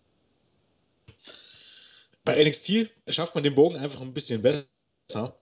Spart man den Bogen einfach ein bisschen besser. Und dieser vom ersten, vom ersten Augenblick an war es einfach so, dass ähm, die Halle ja vorher schon absolut steil gegangen sind, ähm, ist auf ähm, Nakamura und auch seinen Namen gechantet hat. Und als er dann kam, irgendwie von dem ersten Augenblick an hatte man, wenn man ihn kannte, schon ein bisschen Gänsehaut, weil das hat so großartig funktioniert und von dem ersten Augenblick an, wo er mehr oder weniger in die Halle gekommen ist, ähm, hatte man irgendwie das Gefühl, da passiert was Besonderes. Und, und bei den 9000 Zuschauern, die dort in der Halle waren, war er, keine Ahnung, war er, ich glaube, der größte Star am ganzen Wochenende, weil ich wüsste nicht, dass irgendjemand an diesem ganzen Wochenende, selbst The Rock oder so, also, naja, okay, The Rock äh, müsste man sich vielleicht mal anhören und das täuscht natürlich auch ein bisschen durch die Location. Ähm, in einem großen Arena ist doch ein bisschen was anderes, aber ich wüsste nicht, dass, dass jemand irgendwie so empfangen wurde wie, ähm, wie Nakamura. Und er hat einfach gezeigt durch sein Entrance alleine schon, dass jemand, der viel Charisma hat, gar nicht viel machen muss, damit die Leute steil gehen. Und das ist eben halt der Unterschied zu, zu vielen anderen Wrestlern heutzutage, dass Nakamura einfach seinen Charakter da äh, gefunden hat und perfektioniert hat und ähm, sein Charisma es möglich macht, dass er nicht viel machen muss, um damit die Leute komplett durchdrehen. Und selbst die Reaktion von, von, von Sami Zayn, als er dann in der Ecke saß und darauf gewartet hat, kurz bevor ähm, Nakamuras ähm, äh, Entrance begann, wie er dort war und eigentlich, äh, eigentlich schon gelächelt hat, weil er eben wusste, was kommt oder weil, weil er voller Vorfreude war. Das war, wie gesagt, alleine diese erste Minute des Entrance oder so ist, war für mich einfach ähm,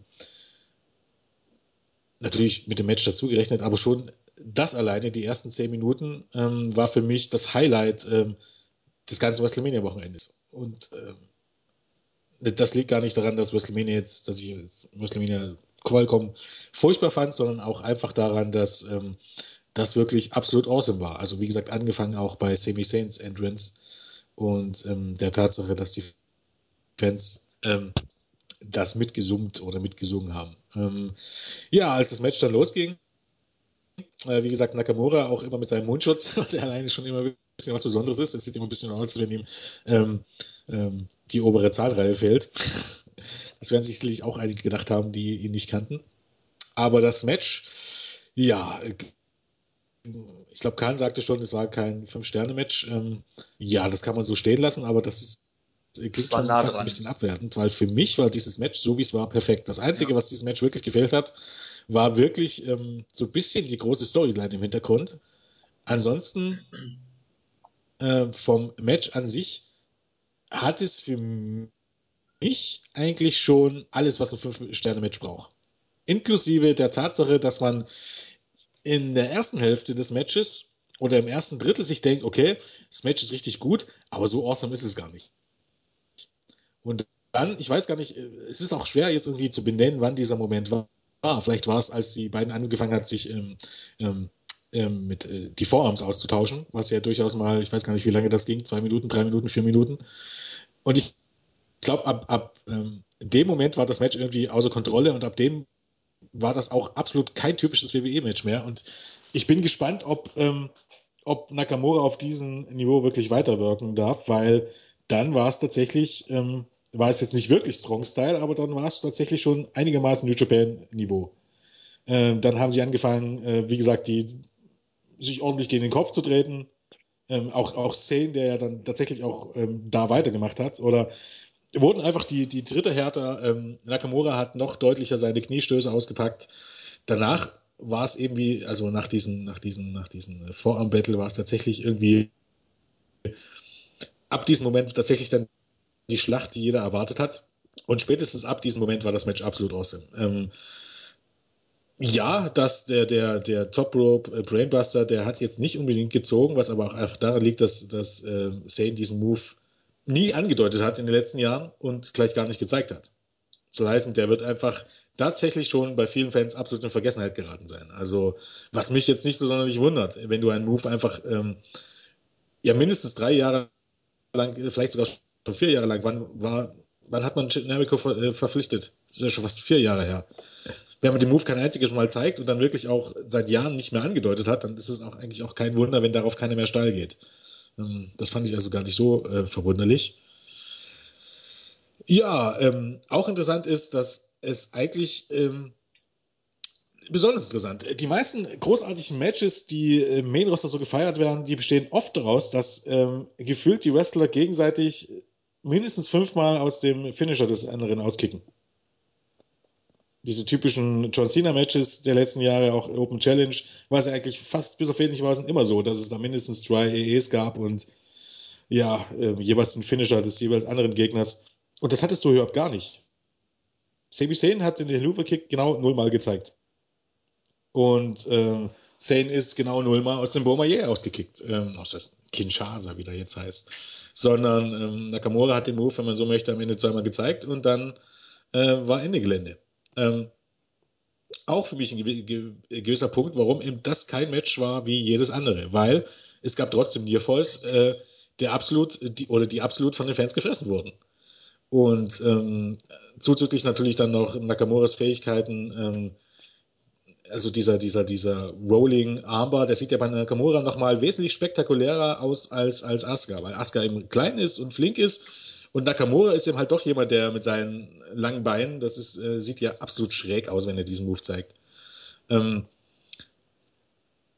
eigentlich haben die Fans von Anfang bis Ende alles, was in diesem Match passiert ist, gefressen. Und ähm, die beiden haben sich wirklich nichts geschenkt. Die haben wirklich ein Match gezeigt, was für WWE-Verhältnisse und auch für NXT-Verhältnisse in dem Sinne einzigartig war.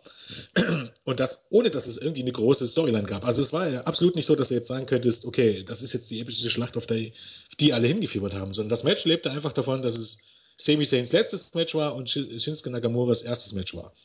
Und dafür dann so eine Leistung zu bringen, also für mich waren es, wie gesagt, ähm, locker viereinhalb, aber eigentlich tatsächlich äh, eher vier, dreiviertel Sterne, weil für mich hat nur eine wirklich große Storyline im Hintergrund gefehlt, damit das eines der besten Matches aller Zeiten geworden wäre. Also ähm, für mich bisher ganz, ganz, ganz klarer Favorit auf das WWE-Match des Jahres. Und ähm, wer es nicht gesehen hat, alleine dafür lohnt es sich, ähm, ja, den Fremont in An An Anspruch zu nehmen oder, keine Ahnung, die 11,80 Euro oder was es auch immer ist, für einen Monat WWE Network zu zahlen. Das ist einfach ein Must-See-Match. Ähm, Punkt. Und ähm, ja, in einer normalen Welt sollte Shinsuke Nakamura eigentlich sofort ins Main Roster aufsteigen, aber dann kommt irgendwie so ein kleiner Mann in mein Gehirn und sagt, äh, das kann eigentlich niemand so richtig wollen. Weil im Main Roster, weiß nicht, ticken die Mechanismen anders und mittlerweile bin ich der Meinung, dass überhaupt gar niemand von diesen wirklich guten Leuten ins Main Roster aufsteigen sollte, weil man dort einfach nicht weiß, ihre Stärken auszuspielen. Das gilt für mich ähm, für Leute wie Kevin Owens, das gilt für mich Sami Zayn, der im Main Roster einfach bisher einer von vielen ist. Und das haben diese Leute einfach nicht verdient. Auch AJ Styles. Ähm, die Leute haben es einfach nicht verdient, dort dargestellt zu werden wie einer von vielen. und ähm, im 50-50-Booking nicht unbedingt immer unterzugehen, aber in vollkommen eigentlich auch nicht zu erklärenden äh, Booking der, des, des WWE-Rosters umzugehen. Und ähm, ich glaube, bei NXT sind die dann, wenn schon, wesentlich besser aufgehoben.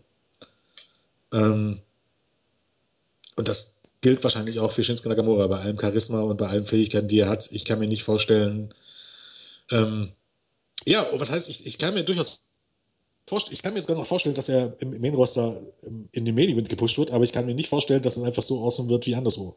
Weil WWE einfach, ja, man, man, man sieht es ja tatsächlich auch, wie äh, Styles dargestellt wurde und dass er heutzutage schon nach ein paar Wochen nicht mehr irgendwie ähm, wirklich den Anschein äh, versprüht, was Besonderes zu sein.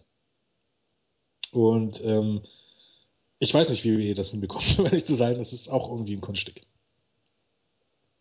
Ja, wobei man natürlich auch sagen muss, Nakamura ist schon ein spezieller Typ. Also seine Bewegungen, es, es ist wirklich speziell. Und ich verstehe auch Leute, die, die sagen, der ist gar nicht so toll oder was macht der da für komische Faxen. Ne? Also ich verstehe zumindest diese Herangehensweise, aber du musst dich halt wirklich mit ihm beschäftigen. Du musst wissen, warum er das macht, was er damit hervorrufen will, auch an Reaktionen. Also gerade diese Vorarmserie oder Elbow-Serie, wo es dann auch so war, ähm, es ging los, die beiden haben sich einen schnellen Schlagabtausch verpasst und dann wurden sie immer langsamer. Und auf einmal wurde Nakamura wieder schneller. Und auf einmal also wurde er wieder langsamer und Sami Zayn wurde schneller.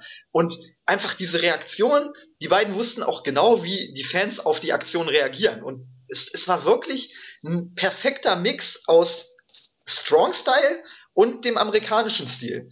Und das ist auch das, was ich bei New Japan zum Beispiel ähm, im Climax richtig gut fand bei Michael Elgin. Der hat einfach einen frischen Wind reingebracht. Es war nicht dieser klassische Strong Style, den wir Jahr für Jahr sehen, sondern es war halt ein Mix aus Strong Style und dem amerikanischen Stil. Und auch genau das gleiche haben wir hier gesehen. Es war einfach ein Mix zweier Stile, die man so relativ selten sieht. Also ein Match wie Shinsuke Nakamura gegen Sami Zayn gab's noch nicht. Und ich glaube auch genau deshalb war es so awesome, weil es, ich meine, wir als Wrestling-Fans, wir sehen im Jahr bestimmt zehn Matches, wo wir sagen, alter Schwede, das ist einfach fucking awesome. Aber wenn wir ehrlich sind, oder wenn ich mich jetzt so zurück erinnere, in den letzten ein bis zwei Jahren habe ich so ein verdammt geiles Match nicht gesehen. Muss ich ganz ehrlich sagen. Vielleicht, vielleicht äh, Shibata gegen Tanahashi. Das, das würde vielleicht noch in die Richtung gehen. Aber ansonsten kann ich mich an kein Match erinnern, wo ich wirklich dermaßen mich einfach gefreut habe, Wrestling-Fan zu sein. Also von Anfang an saß ich da mit einem breiten Grinsen. Ich habe auf die Crowd geachtet, auf die Reaktion, weil ich auch immer so wissen wollte, oh, was feiern sie jetzt, worauf springen sie an, worauf reagieren sie. Also zum Beispiel bei dem Top Row Brainbuster, ich bin aufgesprungen, habe sofort geschrieben, Brainbuster! Also ich habe das sofort gekauft, weil das wäre auch so dieser Moment gewesen, was wir vorhin angesprochen haben, was hat noch gefehlt zu einem zu einem Five-Star-Match? Einfach so ein Moment, der glaube ich für die Ewigkeit ist. Und ich glaube, ein Top Rope Brainbuster von Sami Zayn wäre halt wirklich, der hätte das Match einfach gekrönt. Das wäre, ich glaube, da wäre ich niedergekniet und hätte gesagt, das sind fünf Sterne. So sind's wirklich auch. Ich, ich habe auch aufgeschrieben vier drei Viertel.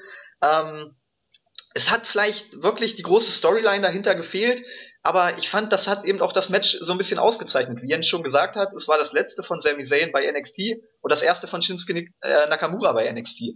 Und diese Dream-Ansetzung, dass du eben gerade noch so diese beiden gegeneinander siehst, ich finde, das hat das Match auch nochmal ausgemacht. Und ähm, ja, wenn es halt eine große Vorgeschichte gegeben hätte, weiß ich nicht, ob man halt dieses Dream-Match-Up-Feeling erzeugt hätte, weil dann wäre es eben nicht das erste Match von Shinsuke Nakamura gewesen, vielleicht auch nicht das letzte von Sami Zayn, ähm, also ich sag mal so, ich fand das jetzt gar nicht mal so schlimm, dass da die Storyline gefehlt hat.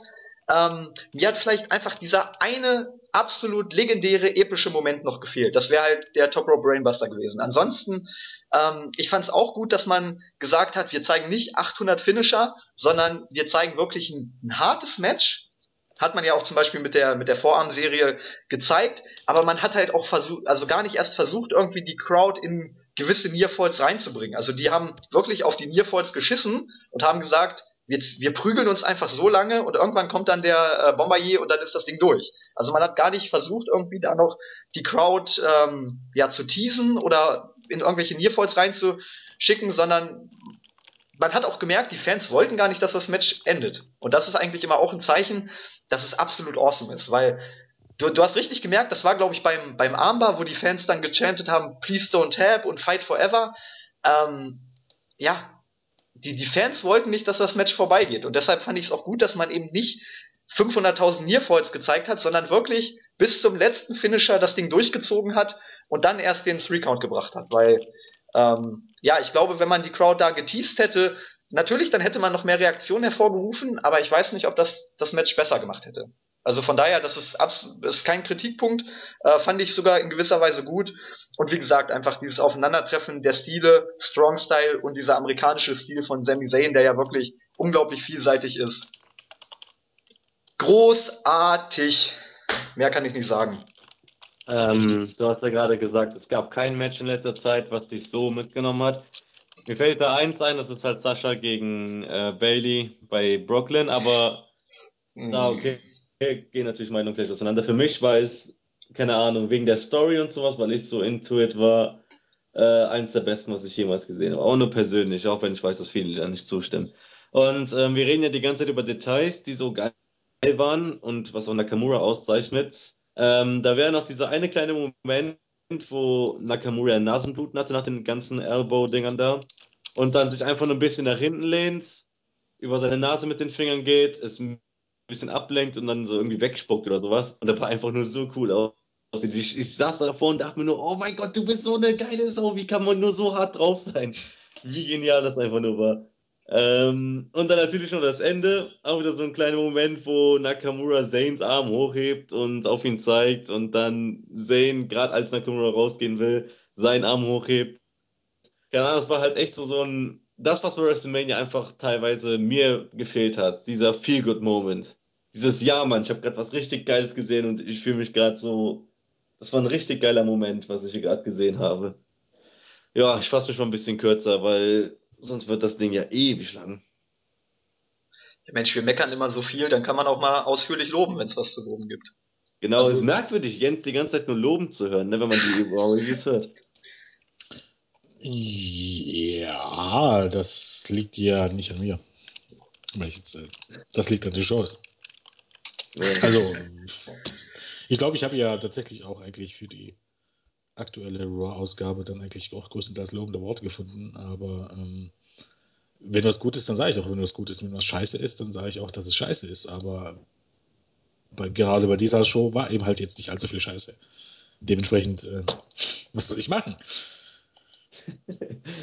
Eigentlich war gar nichts scheiße, um jetzt mal ganz ehrlich zu sein. Ähm, eine Frage noch, weil Melzer hatte das vorhin auch angesprochen. Ähm, der Spot mit dem Blut im Main Event. Fandet ihr, dass der dem Match geholfen hat? Also, weil, weil hier hatten wir eben auch Blut in dem Match, aber man hat es halt nicht so extrem aufgegriffen. Also man hat es nicht in den Mittelpunkt gerückt, dass man das Match unterbrochen hat. Ich meine, stellt euch einfach vor, man hätte das Match unterbrochen. Das, das hätte ja alles kaputt gemacht. Nee, aber ähm, fandet ihr in diesem Match, da kommen wir nachher dann auch nochmal drauf zu sprechen, fandet ihr, dass die blutende Nase, was Khan angesprochen hat, in der Vorarmserie, dem Match nochmal noch mehr Ernsthaftigkeit und noch mehr Legitness verpasst hat?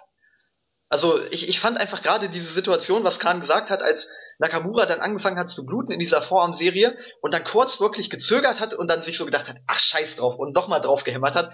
Ich fand einfach, das war wirklich dieser Moment, wo ich gedacht habe, Alter, das ist das geilste Match, was ich je gesehen habe. Das war also wirklich, das war einer dieser Momente, wo man sich einfach denkt, ey, deshalb bin ich vor zig Jahren Wrestling-Fan geworden. Ja, da ist ein wesentlicher Unterschied drin, denn bei Joe war es ja deutlich, deutlich mehr Blut. Und Nakamura hat sich dann ja auch zwischendurch dann kurz in die Ecke gehockt und der Referee hat dann schnell das Blut abgewischt. Deswegen, das war ja keine so große Sache, aber da gab es ja auch diese kleinere Pause. Zwar nur, weil da hat Nakamura natürlich mitgespielt und es ging auch wirklich rasch, einfach zwei Sekunden schnell das Blut wegwischen. Aber stimmt schon, das hat dem Ganzen auch wieder so irgendwie was Cooles verliehen. Das ist mir sogar gar nicht so aufgefallen, bis du es gerade gesagt hast. Ähm, irgendwie macht das das Ganze so intensiver. Da denke ich mir, wow, also das Blut war ja anscheinend nicht geplant, sondern einfach, weil irgendwie ein Elbow falsch gelandet ist.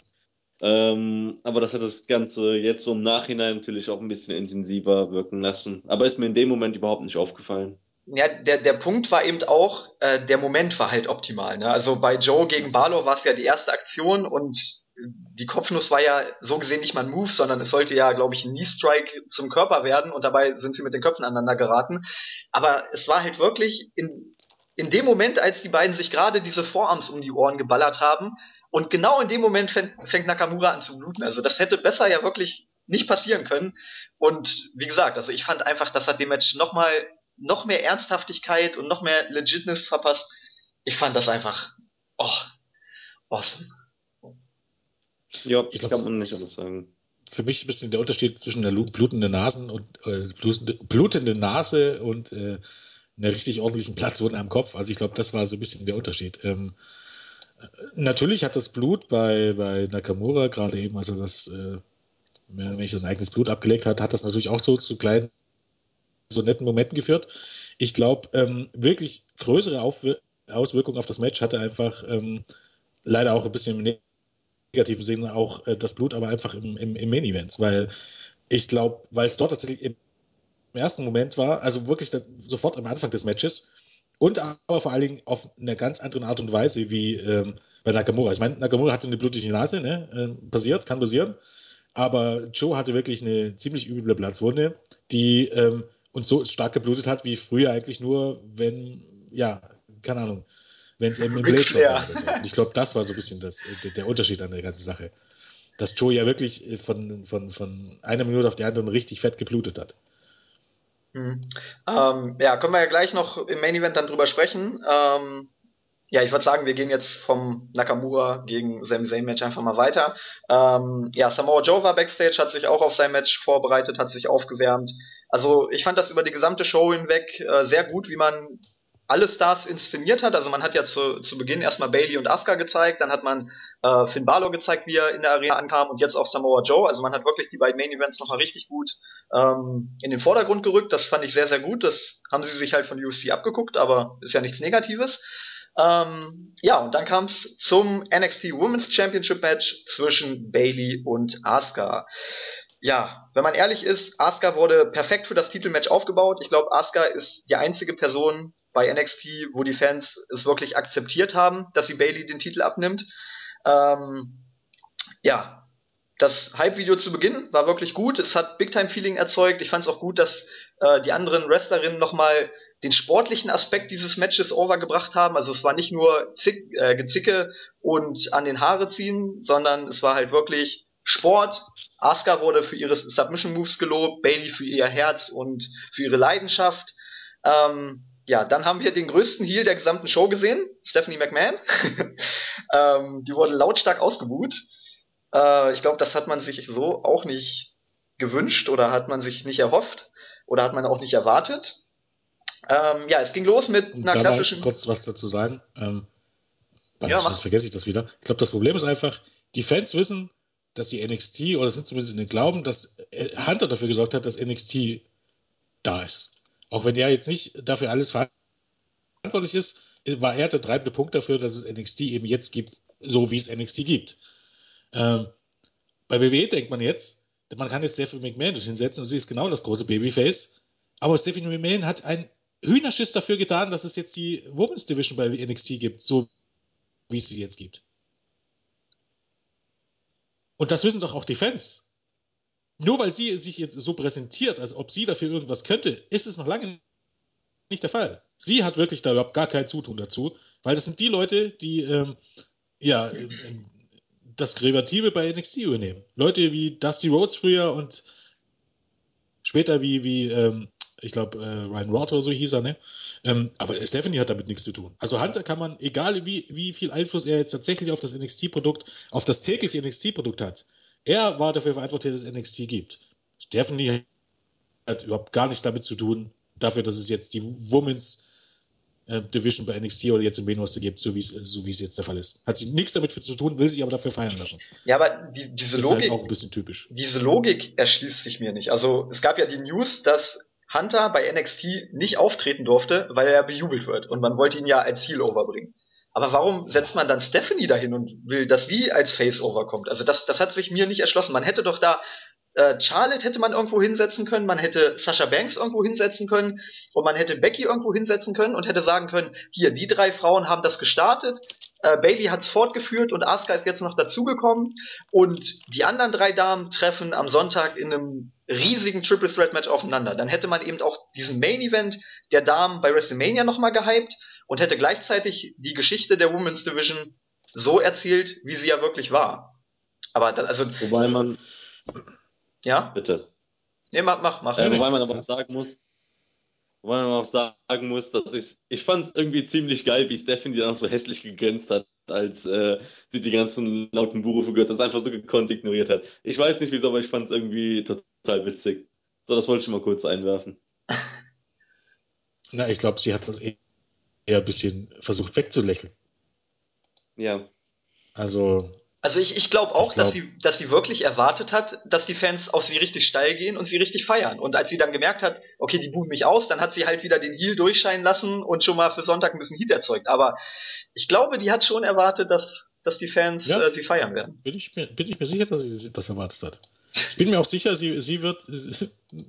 Ich weiß nicht. Ähm, ja. Sie haben, haben, haben sie eben halt nicht so richtig verstanden, worum es ist. Weil du sagtest, warum Stephanie dort sitzt. Stephanie hat ja jetzt nicht unbedingt eine Face-Probe gehalten davor. Sie saß halt einfach nur im Publikum. Ich glaube, das war so ein bisschen das Problem, dass Hunter sich ja eigentlich auch äh, nicht nur bejubelt wurde, was ja eine Sache ist, sondern er hat sich ja auch direkt ähm, bei Takeover, was war das letzte? Takeover London, London. als Babyface inszeniert. Hm. Das Ja, heißt, er hat ja nicht mal versucht, irgendwie Buhrufe zu generieren, sondern ja, ne, ich glaube, das war so ein bisschen der Unterschied. Aber das fand ich auf jeden Fall auch interessant. Aber ja, die McMahons sind die McMahons. Was will man da großartig dazu sagen? Das ist. Gut, ähm, dann kommen wir zum Match. Es ging los mit dem klassischen Chain Wrestling zu Beginn. Äh, beide konnten kurzzeitig das Match mal dominieren. Die Match-Story generell war, dass Asuka Bailey technisch überlegen war, aber Bailey hat sich halt mit ihrem Kämpferherz immer wieder zurückgekämpft. Ähm, es ging, das fand ich auch sehr gut, äh, es ging um den Guillotine Choke von Bailey, der ja gegen Nia Jax zum Sieg geführt hat. Fand ich schön, dass man das nochmal aufgegriffen hat. Ähm, auf der einen Seite und auf der anderen Seite hatte man eben den Asuka Lock von Asuka. Ähm, es gab über das gesamte Match hinweg keine klassische Dominanzphase. Ist ja logisch, bei zwei Faces äh, hat man einfach gar nicht versucht, diese Heat zu generieren, wobei ich glaube, bei Asuka hätte das vielleicht sogar funktioniert. Ähm, ja, dadurch war es ein abwechslungsreiches Match. Es war immer Tempo drin. Es gab eben keine Isolationsphase, wo mal das Tempo raus war, sondern es ging wirklich hin und her. Es gab viele geile Submission Moves von beiden. Ähm, ja, man muss wirklich sagen, this is Wrestling. Und ein Highlight muss ich auch noch hervorheben, fand ich auch sehr geil. Asuka hat einen Armbar angesetzt und Tom Phillips rastet aus und sagt, hier ist the cover. Habe ich auch so gedacht, Alter, du hast auch keine Ahnung von Wrestling, ne? ähm, ja, auf jeden Fall, was für ein Geek. Und dann setzte Asuka erneut den Asuka-Lock an und chokte Bailey tatsächlich nach 15 Minuten und 20 einfach so aus. Die Crowd-Reaktionen waren okay, also im Vorfeld haben ja viele gesagt, wenn Bailey den Titel verliert, dann rasten die Fans aus. Und ja, man muss sagen, die Fanreaktionen waren hier etwas komisch. Also es war ein kurzes Entsetzen und ein kurzes Stöhnen war schon da, aber die Fans sind nicht auf die Barrikaden gegangen, aber sie haben eben auch Asuka nicht gefeiert. Es war mehr, ja, Stille. Also die Fans wussten, glaube ich, selber nicht so richtig, wie sie reagieren sollten. Und das hat dem Finish, fand ich, dann auch ein bisschen Impact genommen. Aber das ist auch dann irgendwie die Kunst darin. Wie nimmst du Bailey den Titel ab, ohne dass die Fans jetzt irgendwie total negativ darauf reagieren? Denn es gibt keine andere Wrestlerin aktuell, die so beliebt ist wie sie.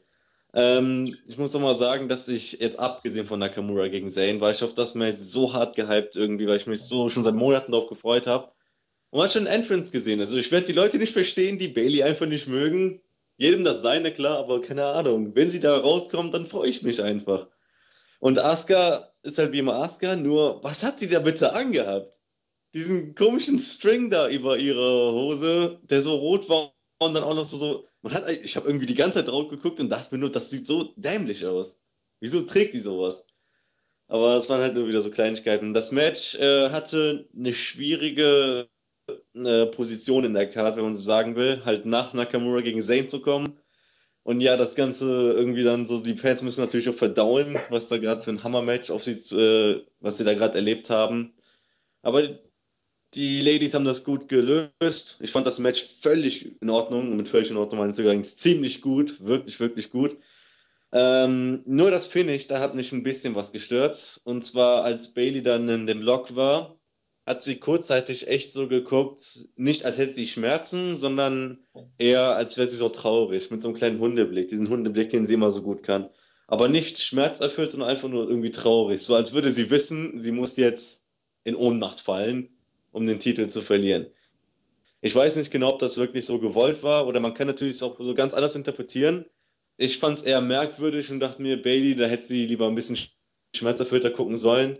Aber dafür, der Moment, als sie dann in Ohnmacht gefallen ist, ich mache gerade Gänsefüßchen, ähm, das war total cool und hat das Ganze auch so, so das war so ein What-Moment, so, so ein kleiner Streak-Bricht-Moment, ganz, ganz klein, aber also ähnlich, so ein Oh mein Gott, was ist hier gerade passiert? Ich dachte mir da auch in dem Moment, wie, wie Bailey hat jetzt einfach verloren oder wie. Ich habe zwar vorher auf Asuka getippt, aber dann halt wirklich so der Moment, wo sie dann verliert. Das macht dann irgendwie besonders und ja, dass Asuka dann Champion ist geworden ist, dachte mir, ja, also die Fanreaktionen haben ja schon alles gesagt. Kein wirklicher Jubel, aber auch keine wirklichen Buhrufe. Es war einfach nur, wie Asuka ist Champion, wie Bailey ist nicht mehr Champion ist. Wie konnte das denn passieren? Auch wenn natürlich jeder Fan vorher wusste, dass, das dass, äh, dass dieses Match vermutlich das Match auf der Karte war, was am schwierigsten zu tippen war. Aber der Eindruck bleibt dann halt am Ende, dass es dieses Match ganz besonders war, weil es war wirklich überraschend. Denn ich finde, in allen Matches vorher, also in allen drei Matches vorher, konnte man den Sieger wirklich schon wissen. Es war klar, dass Nakamura gewinnt, dass Aries gewinnt und dass American Alpha gewinnt. Aber hier war es halt wirklich so ein 50-50-Ding und diese Spannung hat es nochmal einen Schub gegeben, einen Schub, den die anderen Matches vorher irgendwie nicht hatten, weil da halt der Sieger klar war. Und halt der Moment dann, wo es dann wirklich das Finish war, das war auf eine andere Art und Weise geil, weil es war nicht, yeah, geil, darauf habe ich gewartet, sondern was erwartet mich jetzt? Und dann, als es passiert ist, ah, okay, wow, ich muss jetzt erstmal verdauen, was dir gerade passiert ist. Ähm, ja, ich glaube. Hm. Ja, wo fängt man an am dümmsten? Ähm, das meiste habt ihr ja schon tatsächlich gesagt. Ich glaube, zum man muss halt vielleicht auch mal ein bisschen, ein bisschen drauf gucken, aber man sollte auch mal ein bisschen drauf gucken, wo man mit dem Ganzen hin will und was man damit geplant hat. Also kurz, Viel grundsätzlich war es natürlich eine schwierige Position auf der Karte, das ist schon mal klar. Aber die Reaktionen haben trotzdem gestimmt und ich war von Anfang an klar, dass bei diesem Match, dass die Reaktionen ein bisschen gespalten sind, weil es eben ein Face gegen Face Match war und zwar jetzt kein Face gegen Face Match wie The Rock gegen Hulk Hogan oder so, wo du jetzt sagen könntest, ähm, okay, The Rock gegen Hulk Hogan war damals kein Face gegen Face Match, sondern es war einfach von den Fans quasi zwei Faces, wenn man so möchte. Ähm, und es wurde aber einer mehr bejubelt als der andere. Und das war einfach hier jetzt nicht unbedingt der Fall. Dementsprechend war es natürlich klar, dass du mit dem Finish dir irgendwas einfallen lassen musst. Und auf der anderen Seite kannst du gar nicht einfach so clean verlieren lassen gegen Billy, das würde überhaupt gar keinen Sinn machen. Auf der anderen Seite ähm, musst du dir aber auch was überlegen, wie du Asuka gewinnen lässt, aber sie nicht als Heel irgendwie positionierst. Und ich glaube, das hat man tatsächlich sehr, sehr gut geschafft, weil jetzt hat man einfach eine perfekte Ausgangssituation für ein Rematch. Ähm, Punkt 1 ist, dass Bailey als dieser Underdog wunderbar funktio funktioniert hat oder erst so richtig funktioniert hat, als sie auf der Jagd nach dem Titel war und als sie den Titel eben eigentlich nicht sofort gewonnen hat und lange um den Titel gekämpft hat. Das hat großartig funktioniert. Und genau das hast du jetzt wieder. Diese Niederlage ist im Grunde das Beste, was Bailey überhaupt passieren konnte. Ähm, einfacher wäre es natürlich gewesen, wenn Bailey gegen einen, gegen einen richtig starken Heel unfair verloren hätte. Das hätte noch wesentlich besser funktioniert. Tatsache ist aber, dass du keinen guten Heel, äh, keine gute Heel-Frau bei äh, NXT hast. Äh, selbst Emma ist dazu zu schwach. Äh, von Eva Marie und Cameron wollen wir nicht anfangen. Und ähm, Dana Brooke ist auch einfach nicht die richtige Wahl. Du bräuchtest halt dann eher, keine Ahnung, wie jemanden wie Page Heel dort oder als Sascha Banks Heel dort oder was ich was nicht. Hatten wir jetzt alle schon natürlich, also Sascha Banks, also wäre nicht gegangen. Aber du bräuchtest jemand von so, von so einem Format. Den hast du nicht. Du hast nur Asuka, äh, die nun mal das Babyface ist, ähm, das jeden, jede Gegnerin in den Arsch tritt. Also musst du dir was einfallen lassen. Und genau das hat man hier perfekt gemacht. Man hat erst ein relativ ausgeglichenes Match gebracht und dann hast du ein Finish gebracht, was im Grunde alles bezweckt hat, was es bezwecken sollte. Und zwar, dass die Leute schockiert waren. Und ich würde gar nicht so sagen, als, äh, als Bailey in, im Finisher war, waren die Fans eigentlich drin. Und zwar haben sie erst in der ersten Zeit haben sie äh, durchaus Bailey angefeuert, dass sie auf die Beine kommt. oder dass sie dort rauskommt und das hat sie geschafft und dann hat äh, Asuka sie im Grunde wieder auf den Boden geslammt und dann beim zweiten Mal ist Bailey von alleine zusammengebrochen und da haben die Fans durchaus gut reagiert, wesentlich besser reagiert als, ja keine Ahnung, bei, bei vielen ähnlichen Situationen in, in, in anderen Matches, als so ein Finisher angesetzt wurde. Das hat schon funktioniert, aber natürlich hast du jetzt nicht, den, nicht, nicht die ganz großen differenzierten Reaktionen gehabt, weil eben Asuka jetzt auch kein typischer Heel war. Ähm, und als das Finish dann kam, dann hattest du geschockt. Äh, dann hattest du die absolut, die perfekte Reaktion darauf und das war, das war ein Schock, das war ein, ein bisschen, bisschen, bisschen Awe, ein bisschen Jubel, aber eben Stille und äh, Unsicherheit darüber, wie du jetzt reagierst sollst. Und man könnte jetzt sagen, dass das schlecht ist, weil ähm, die Fans sollten immer wissen, woran sie ist. Man könnte auch sagen, dass das auf gewisse Art und Weise in dieser Konstellation gut war, weil eben, wie gesagt, niemand kann ernsthaft gewollt haben, dass Asuka nach diesem Match ausgebuht wird. Und ähm, das war nicht der Fall. Und es kann aber auch niemand gewollt haben, dass da jetzt friedlich bejubelt wird bei diesem Finish. Dementsprechend hat man im Grunde genau das erreicht und hat jetzt die perfekte Ausgangssituation für ein Rematch. Und zwar, dass Bailey eben jetzt geschlagen wurde, deutlich geschlagen wurde, fair geschlagen wurde. Und ähm, jetzt grundsätzlich eigentlich keine Chance, oder es war eigentlich eben so es macht jetzt den Anschein, als wenn sie keine große Chance hätte, sich den Titel zurückzuholen, weil eben, weil sie eben fair geschlagen wurde, im Gegensatz eben zu, ihm, zu einem Heel, der unfair gewonnen hatte. Und trotzdem wirst du jetzt die Story aufbauen, dass Bailey eben weiterkämpft, obwohl sie gegen alle Chancen. Und dann wird es zu diesem großen Rematch kommen und dann wird Bailey wahrscheinlich auch eine Chance haben, gegen Asuka zu gewinnen. Und von daher hast du es halt einfach, also ich fand das einfach vom Finish her und von, von der Ausgangslage, die man hatte, perfekt umgesetzt. Das Match an sich war jetzt nicht unbedingt perfekt, aber es war ein sehr, sehr, sehr, sehr, sehr gutes Niveau, ähm, was ich zumindest nicht hinter dem Damenmatch bei WrestleMania verstecken musste. Das war für mich durchaus ähm, auf einem Niveau. Sicherlich, es war jetzt nicht ganz so stark wie die Sasha Banks gegen Bailey Matches, aber ähm, das kann man ja auch nicht unbedingt jedes Mal erwarten. Also ähm, für das, was es war, für das, was man erzählen wollte, für die Ausgangssituation, die da war und für das, was man jetzt in Zukunft bringen kann, war das Ganze für mich ähm, tatsächlich perfekt. Ich, ich habe es mir gerade noch mal angeguckt. Also jetzt, wo du es gerade gesagt hast, ähm, ist mir eine Sache noch aufgefallen. Ich hatte es eben schon kurz reingerufen. Ähm, ihr müsst mal auf die Reaktion von Asuka achten. Das sind es, es ist ja so, die Fans sind extrem enttäuscht, dass Bailey verloren hat. So und im Normalfall eine Face-Reaktion jetzt von Asuka wäre halt so ein, so ein, ja, tut mir leid, aber ich musste sie halt besiegen. Das wäre halt so die typische Babyface-Reaktion gewesen. Asuka hat sich aber wirklich richtig gefreut und auch aufreizend gefreut. Und also ich, ich muss ganz ehrlich sagen, ich, ich sehe da so einen ganz, ganz langsamen Heel-Turn. Guckt, ja. euch, guckt euch mal die Reaktion von, von, von Asuka an. Das ist, ja, es, es ist halt nicht diese typische, typische Babyface-Reaktion. Das machst du ja, machst du ja, sagen wir mal so, sagen, Boxen, UFC, also MMA oder was auch immer, machst du es ja auch nicht. Wenn du deinen Gegner besiegst, besiegst du deinen Gegner, dann freust du dich. Das ist, der, das ist doch der Sinn dieses Sports. Nicht Mitleid mit deinem Gegner zu haben, sondern deinen Gegner zu besiegen und sich dann zu freuen, wenn du den Titel gewinnst. Es könnte ein Heel-Turn sein, aber ich würde mich da, bin mir da nicht sicher, sagen wir mal so. Weil grundsätzlich sollst du dich natürlich freuen, wenn du den Titel gewinnst und dann steht Mitleid für deinen Gegner definitiv nicht an erster Stelle. Sonst bräuchtest du ja gar nicht erst antreten. Ja, aber im Wrestling ist die Psychologie halt nochmal eine andere, ne? Sie waren jetzt aber auch vorher nicht unbedingt die besten Freunde. Du kannst ja jetzt nicht so sagen, dass jetzt Asuka und Bailey jetzt ganz dicke waren vorher. Also, dann hätte ich das ja verstanden. Ähm, und dann wäre es für mich zumindest ein deutlicherer Hinweis auf irgendwie einen Turn. Aber da Bailey und Asuka jetzt vorher auch nicht so die ganz dicken Freunde waren, na gut, man, man muss abwarten, aber ist für mich jetzt noch nicht, zumindest nicht zu 100% sicher, dass da. Ja, aber es, es, es, würde auch ins Bild passen, wie du gesagt hast. Man kann eben jetzt wieder diese Story bucken, äh, bucken dass Bailey sich zurückkämpfen will so, und Asuka merkt langsam aber sicher, okay, Bailey wird immer besser, die trainiert jetzt und wird immer stärker. Und im nächsten Match ist es vielleicht, gibt es eine kontroverse Situation, wo Asuka den Titel dann auf kontroverse Art und Weise verteidigt. So, dann kannst du diesen Heel-Turn halt wieder einen Schritt weiterführen. Also, dass das jetzt noch nicht der Heel-Turn war, war okay. Aber ich, ich glaube, dass man zumindest was draus machen kann. Und die Problematik ist jetzt einfach, ähm, du hast es einmal geschafft, Asuka noch relativ gut wegkommen zu lassen. Aber ich glaube, ein zweites Mal könntest du es halt nicht bucken. Und den, den Titel direkt wieder zurückwechseln lassen wäre halt auch schwierig, ne?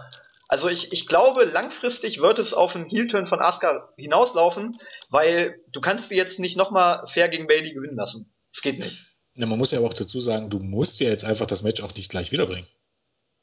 Das ist ja eigentlich das Lustige daran. Grundsätzlich kannst du das Match jetzt rausziehen, weil jetzt eigentlich muss ich jetzt äh, Bailey diesen Titel schon erstmal verdienen und im Grunde kannst du das auch ein bisschen hinauszögern. Also du musst jetzt bei dem nächsten Special, kannst du irgendein anderes Match bringen. Du musst jetzt nicht zwangsläufig dieses Match bringen. Du kannst Bailey ein nächstes Number One Contender Match verlieren lassen, bringst dann halt das andere Match und Bailey muss sich erst wieder dorthin kämpfen und bringst das Match dann im halben Jahr oder weiß ich was nicht, am SummerSlam-Wochenende beispielsweise. Also ähm, ich sehe es jetzt nicht unbedingt als zwangsläufig notwendig an, das jetzt sofort irgendwie jetzt demnächst als nächstes Titelmatch zu bringen. Ich meine, ob man es macht, das wäre eine andere Frage, aber Mal gucken. Ja, aber dir fehlt halt auch dieser starke Heal sonst, ne? Weil du hast es ja selber schon gesagt. Ja, man, man, man hat halt nichts. Das ist halt das Problem. Man hat jetzt auch nichts, nichts hochgebracht. Jetzt ist ähm, Emma und Eva Marie weg. Ich meine, Eva Marie ist jetzt nicht der ganz große Verlust, also, aber zumindest Emma hättest du jetzt noch gehabt, aber Emma gegen Asuka hat, hattest du jetzt auch schon. Du hast halt im Grunde gar niemanden. Ähm, die anderen beiden Neuen, also hier Peyton Royce und wie hieß die andere? Äh, McKay? Okay. Genau, ähm, die hast du jetzt in den Shows gehalten und hast du im Grunde verjobbt, die kannst du jetzt nicht sofort reinbringen. Du hast im Grunde gar niemanden mehr bei den Frauen. Ja, deshalb glaube ich, auch, dass, deshalb glaube ich auch, dass es das Rematch geben wird. Ja, aber Dana Brooke hat auch schon klar verloren. Ja, gegen Asuka, ja. Also, da macht man, um ganz ehrlich zu sein, jetzt auch keinen, hat man in den letzten Monaten keinen guten Job gemacht. Weil grundsätzlich hätte man äh, eben Kay oder Royce äh, irgendwie rauslassen müssen. Oder man hätte jetzt dann direkt bei den Tapings danach ähm, beispielsweise ähm, Athena debütieren lassen müssen. Oder irgendwie sowas, dass du einen neuen Schwung reinbringst. Im Grunde hast du gar niemanden jetzt. Ja, wie, du hast doch nicht, bestenfalls Aus Aufbaugegner, aber äh, mehr nicht. Ja, wie, wie gesagt, also dieser Heel-Turn wäre eigentlich das Einzige, um einen neuen Schwung reinzubringen. Ne? Ja, und da höchstens Nia Jax, aber naja, wie sehr wir uns darauf ja, freuen. Ja, ich glaube, ich befürchte aber auch tatsächlich, dass du das Match sehen wirst. Also, das Asuka gegen Nia Jax könnte jetzt in den nächsten Wochen tatsächlich ein Titelmatch für die Weeklies sein. Da bin ich mir sogar relativ sicher. Ja, gut, für die Weeklies kann man es kann ja ruhig machen. Oder man fängt was mit Alexa Bliss an. Wäre theoretisch auch möglich, ja. Klar. Stimmt, die hat man ja auch noch. Aber hat die nicht auch schon verloren? Ähm, ich glaube, die hat auch schon mal verloren. Vielleicht noch eine Sache da. Ihr beide habt ja nur durchgelabert, aber ist auch cool. ähm, äh, wenn Asuka Bailey Respekt gezollt hätte, wäre das natürlich irgendwie wieder cool gewesen. Klar, da stimme ich dir zu, Bubi, aber hätte das nicht auch dem Bailey eher geschadet, wenn Asuka ihr noch die Hand gereicht hätte oder sowas? Ist es nicht eher so, Jens hat es ja eben schon gesagt, Baileys Rolle halt als Underdog. Dann, wenn Asuka ihr noch die Hand gereicht hätte, keine Ahnung, wäre das, das Ganze nicht so, so, hätte, du hättest nicht so viel Mitleid mehr mit Bailey gehabt wie sonst. Ja, aber also, stell dir das, stell dir das doch auch mal vor, wenn, wenn Asuka so richtig provokant gewesen wäre und Bailey hätte äh, noch die, die Hand äh, schütteln wollen, so, weißt du, so, so nach dem Motto, ah, schade, nächstes Mal vielleicht, weißt du? Man, man kann ja auch, man kann ja auch fair sein, aber hintenrum eigentlich ein Arsch sein. Also, ich, ich glaube, man, man kann mit dem Charakter viel anfangen, vor allem Asuka hat eben auch das Charisma und die Ausstrahlung, um das wirklich äh, glaubhaft rüberzubringen. Also, ich bin einfach mal gespannt. Ich hoffe, dass man da was draus macht, weil da ist auf jeden Fall viel Potenzial dahinter und wir haben es ja eben schon festgestellt, so wirklich einen Plan B hast du nicht. Von daher, ja, es wäre auf jeden Fall eine Idee. Team Alexa Bliss. Gut. Ja, aber Alexa Bliss, ich weiß nicht. Kann, kann man mal bringen, sag ich mal. Kann man mal bringen, aber ja. ist jetzt auch ja, nicht so. Ja, natürlich, ist halt jetzt auch das Problem ist, man ist halt jetzt auch mittlerweile ein bisschen verwöhnt von dem, was man gebracht hat. Und Alexa Briss gegen Asuka wäre jetzt auch, zumindest im momentanen Stand, ich meine, ist ja auch immer ein bisschen davon abhängig, was man jetzt damit anstellt oder im, im Aufbau damit ähm, ähm, anstellt. Aber im Moment wäre das jetzt nicht unbedingt irgendwie so ein Match, auf das man hinfiebert. Das ist eher dann so äh, Bailey gegen ähm, Bailey gegen Nia Jax Niveau. Ja. Das kann man mal bringen. Es ist aber jetzt nicht unbedingt, dass du jetzt sagen könntest, dafür, darauf gehen die Leute jetzt absolut steil. Zumal das ja auch von Bailey gelebt hat. Ne? Also die Fans haben ja wirklich nur durchgehend Bailey gefeiert. Ja. Und ich glaube, mit, mit Asuka hätte das gar nicht so funktioniert. Da hätte man, sagen wir mal so, zumindest hätte man für, für diese Paarung hätte man jetzt noch einen weiten Weg vor sich. Also ja. Ja. da muss man jetzt schon noch ein bisschen was bringen, glaube Genau. Ja, ich würde sagen, wir gehen weiter, warten wir es einfach mal ab, mal schauen. Also glaub mir, der Heel-Turn kommt. ähm, Ja, wir haben dann nochmal einen äh, Rückblick auf die Fehde zwischen Finn Balor und Samoa Joe gesehen. Das ist ja wirklich eine extrem lange Fehde, also so, lange hatte ich die jetzt auch nicht in Erinnerung, war ja wirklich seit November äh, mit dem Heel-Turn oder eigentlich im Grunde genommen schon im Dusty Rhodes äh, Classic Tag Team Tournament, waren die beiden ja auch schon zusammen. Ähm, ja, also wirklich eins der größten Matches der NXT-Geschichte, wenn man ehrlich ist, so vom Aufbau her. Ähm, ja, vor dem Match haben wir dann nochmal Bobby Roode im Publikum gesehen. Ähm, ja, die Reaktionen waren auch sehr lautstark, also jeder wusste, wer Bobby Roode ist. Ähm, ja, dann kam zunächst Samoa Joe heraus und dann wurde es richtig awesome. Der Einzug von Finn Balor, ich glaube, wir sind uns einig, wieder mal eines der Highlights. Also klar, Shinsuke Nakamura war auch richtig awesome, aber kurz dahinter kam schon, fand ich, Finn Balor. Ja, ne, das Ding ist halt, ähm, es war nicht so awesome wie die letzten Male. Also mir kam es nicht so geil vor wie davor die Male. Vielleicht weil das Ding auch langsam echt so, es ist immer noch fantastisch und immer noch mega geil und ich habe immer noch ein bisschen Gänsehaut, aber es hat nicht mehr dieses Feeling wie die letzten Male. Und bei London hat man halt das Jack the Ripper Ding rausgehauen, was auch noch irgendwie so ein Theme dazu noch hatte. Und diesmal ist mit der Kettensäge und so war total geil, klar. Und auch wieder das Design von dem Ding jetzt noch mit dem Blau drin, auch mega cool, aber es hat irgendwie nicht so den Effekt gehabt wie die letzten Male. Ich glaube, man hätte vielleicht, äh, wenn man schon auf Leatherface ausgeht, ihm vielleicht auch das, sein, sein Look ein bisschen anpassen sollen. Also mir war vollkommen klar eigentlich, also ich habe sofort gewusst, dass es äh, äh, auf Leatherface aus dem Texas Chainsaw Massacre hinauslaufen sollte, aber äh, sagen wir mal so, ich bin ein Horrorfilm-Fan und ich glaube, die meisten haben nicht gecheckt, was das damit auf sich haben sollte. Und nur weil er jetzt einen Mantel an hatte und mit einer Texas-Säge, äh, mit einer Kettensäge rauskam, ich weiß nicht. Ähm, vielleicht hätte man hier auch einfach mal so ein bisschen sein, sein, sein, ähm, wäre ja gar nicht das große Problem gewesen, kann ansehen, so, so eine Maske aufzuziehen oder so. Ähm, es, es wirkte ein bisschen komisch irgendwie auf mich. Also gar nicht schlecht oder so. Und für mich hat es äh, tatsächlich ähm, noch nicht unbedingt so an, an, an äh, ja, ja, an Begeisterung verloren für, für, für diesen Auftritt, aber irgendwie, ähm, ich habe es nicht ganz so verstanden. Also, warum man jetzt sofort drauf kommen sollte, nur weil er mit der Kettensäge rauskommt, was damit gemeint ist. Das fand ich ein bisschen, ein bisschen seltsam.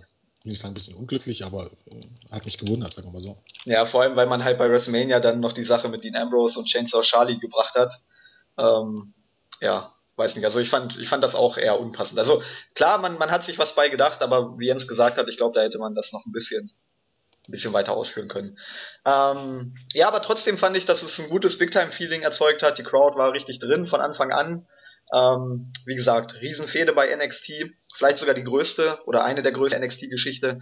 Ähm, ja, Samoa Joe hat losgelegt wie die Feuerwehr, also der hatte sich wohl vorgenommen, das Shinsuke Nakamura Sami Zayn Match noch zu knacken. Ähm, die Anfangsphase, ich würde mal sagen, so die ersten drei Minuten waren Fünf-Sterne-Niveau. Also da habe ich echt gedacht, alter Schwede, das wird ein Fünf-Sterne-Match. Vor allem als Joe dann auch angefangen hat zu bluten und er zum ersten Mal den Arzt noch weggeschubst hat, habe ich mir so gedacht, yes, yes.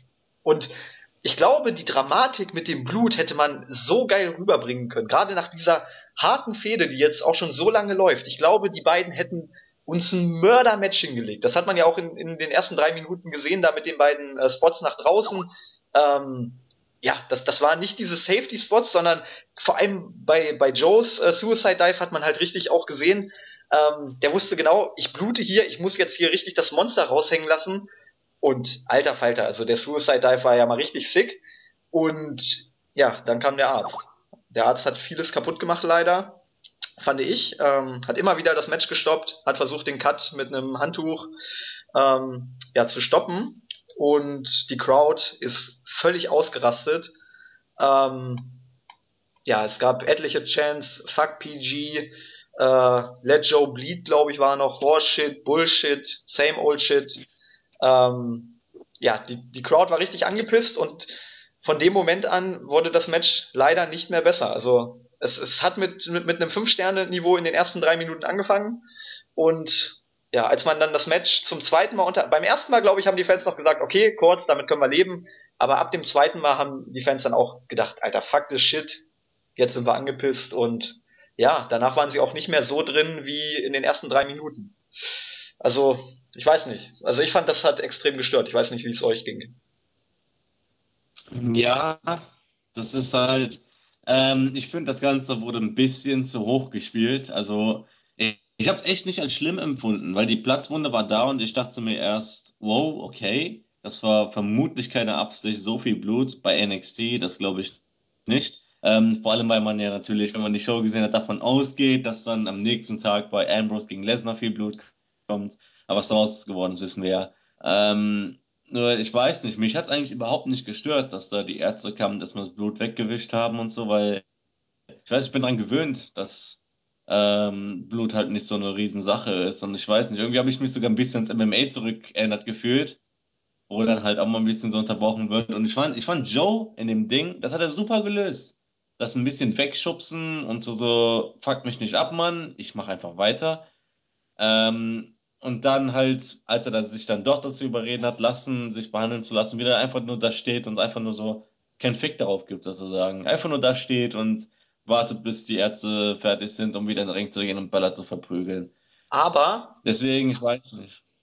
Also das, das Problem ist einfach, im MMA ist es auch so, beim zweiten Mal, wenn der Kampf zum zweiten Mal unterbrochen wird und der, der Ringarzt oder der Oktagonarzt wieder in den Käfig kommt, musst du auch mal auf die Fernreaktion achten. Dann kommt auch schon so dieses Stöhnen so, oh meine Fresse, entweder er kämpft jetzt weiter oder wir hören auf. Also das war, du hast richtig gemerkt, die Fans haben sich auch gedacht, ey, entweder er kann kämpfen oder er kann nicht kämpfen. Aber dieses ewige, oh, vielleicht müssen wir noch mal kurz stoppen und ah, jetzt machen wir erstmal weiter und dann, ach, warte, jetzt liegt Finn Balor gerade, dann können wir noch mal kurz Joe verarzten. Also dieses ewige Hin und Her, das hat, glaube ich, einfach die Crowd gekillt und es hat auch mich, fand ich, als, als Zuschauer genervt, weil man, man hätte es ja auch clever rausschneiden können, aber man hat es halt wirklich sehr offensichtlich gemacht. Man hätte ja auch zum Beispiel nach irgendeinem harten Spot, wenn beide auf dem Boden liegen, hätte ja, ähm, keine Ahnung, einmal kurz der Ringarzt kommen können, einmal kurz wischen. Oder vom, man hätte es ja auch so bucken können, dass vielleicht ähm, ja, Joe kurz rausgeht, irgendwas mit dem Handtuch macht,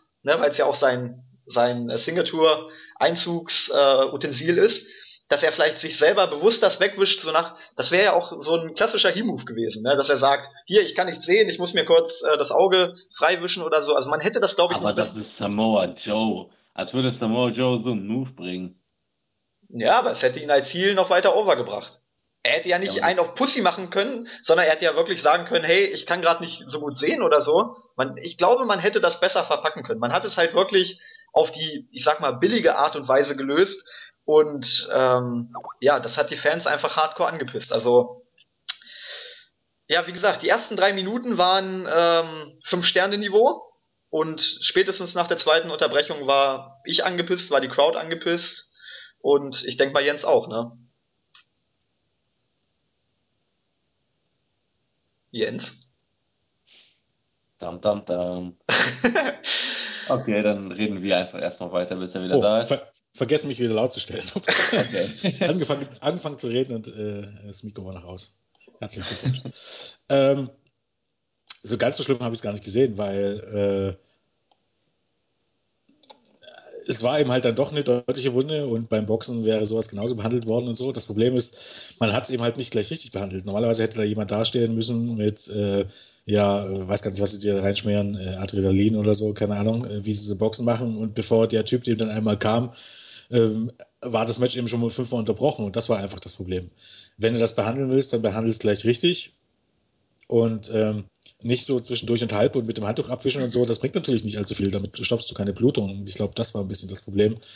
Was dann auch ein bisschen, bisschen weggenommen hat vom Match, aber ich fand es trotz allem noch ein großartiges Match und dass es jetzt dem Match so sehr geschadet hat, finde ich, war ich gar nicht der Meinung. Ähm, Gerade in, in der ersten Hälfte hat es dem Match tatsächlich äh, sogar gut getan, wenn man jetzt ehrlich ist, ähm, weil die Fans sofort darauf steil gegangen sind, gerade eben bis zum, bis zum Suicide-Teil von Samoa Joe ähm, war das Match absolut awesome. Dann ähm, ja, wurde es ein bisschen ruhiger, aber ich finde, das war wirklich ein, ein perfekt ähm, aufgebautes Match, was durch das Blut wirklich noch, ähm, noch ein bisschen mehr Intensität bekam ähm, ja, die Fans äh, waren ähnlich wie ähm, ja, mit diesen äh, Fuck PG, wie gesagt, mit PG hat das nicht viel zu tun, sondern eher damit, dass die Leute nicht wirklich vorbereitet äh, waren darauf, dass es so eine Platzrunde gibt. Ähm, das kann man natürlich durchaus kritisieren, aber mit Blut hat man eben auch mit BG äh, nicht so unbedingt Probleme. Also das ist nicht das, nicht das Problem. Aber ja, okay. Die Fans sind nun mal die Fans und die haben das nochmal gechantet und dann äh, ja. Ja, das, also, damit leben das Problem war, was ich auch fand, man hat einfach eine Spannungskurve erzeugt in den ersten drei Minuten, die man danach dann nicht mehr aufrecht erhalten konnte. Also du hattest diesen Riesenaufbau, wie gesagt, seit September letzten Jahres eigentlich. Du hattest wirklich eine brutale Fehde. Die beiden haben sich gehasst, haben gesagt, Alter, wir werden uns zu Tode prügeln. Und dann hast du im erst, in der ersten Aktion, das hat mich eben auch so ein bisschen hier an äh, Brock Lesnar gegen John Cena damals erinnert, hast du wirklich halt diesen Spot, wo einer anfängt zu bluten. Und dadurch hast du einfach eine Spannungskurve erzeugt, wo auch die Fans dann, glaube ich, die Erwartungshaltung hatten, alter Schwede, die prügeln sich jetzt zu Tode, äh, zu Tode. Und das ist ja auch das, was ich dann äh, kritisiere, weil du hast einfach was, un also du, du wolltest es nicht, aber du hast es ja trotzdem erzeugt mit dem Blut.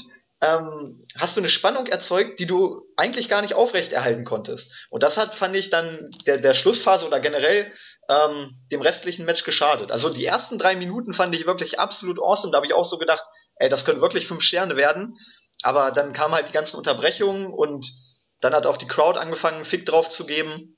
Wie, wie Jens gesagt hat, also wenn man es einmal behandelt, das ist ja bei, beim MMA ist es auch so. Beim ersten Mal hat man noch Verständnis dafür, aber du merkst auch die, die Zuschauerreaktion. Beim MMA ist es so, sobald der, der Ringarzt zum zweiten Mal reinkommt, dann sagen auch die Fans, Alter, entweder du machst jetzt weiter oder ihr hört auf. Also ähm, ja, das kommt auch beim MMA nicht an. Also diese, dieses Argument, ja, beim MMA passiert das ja auch.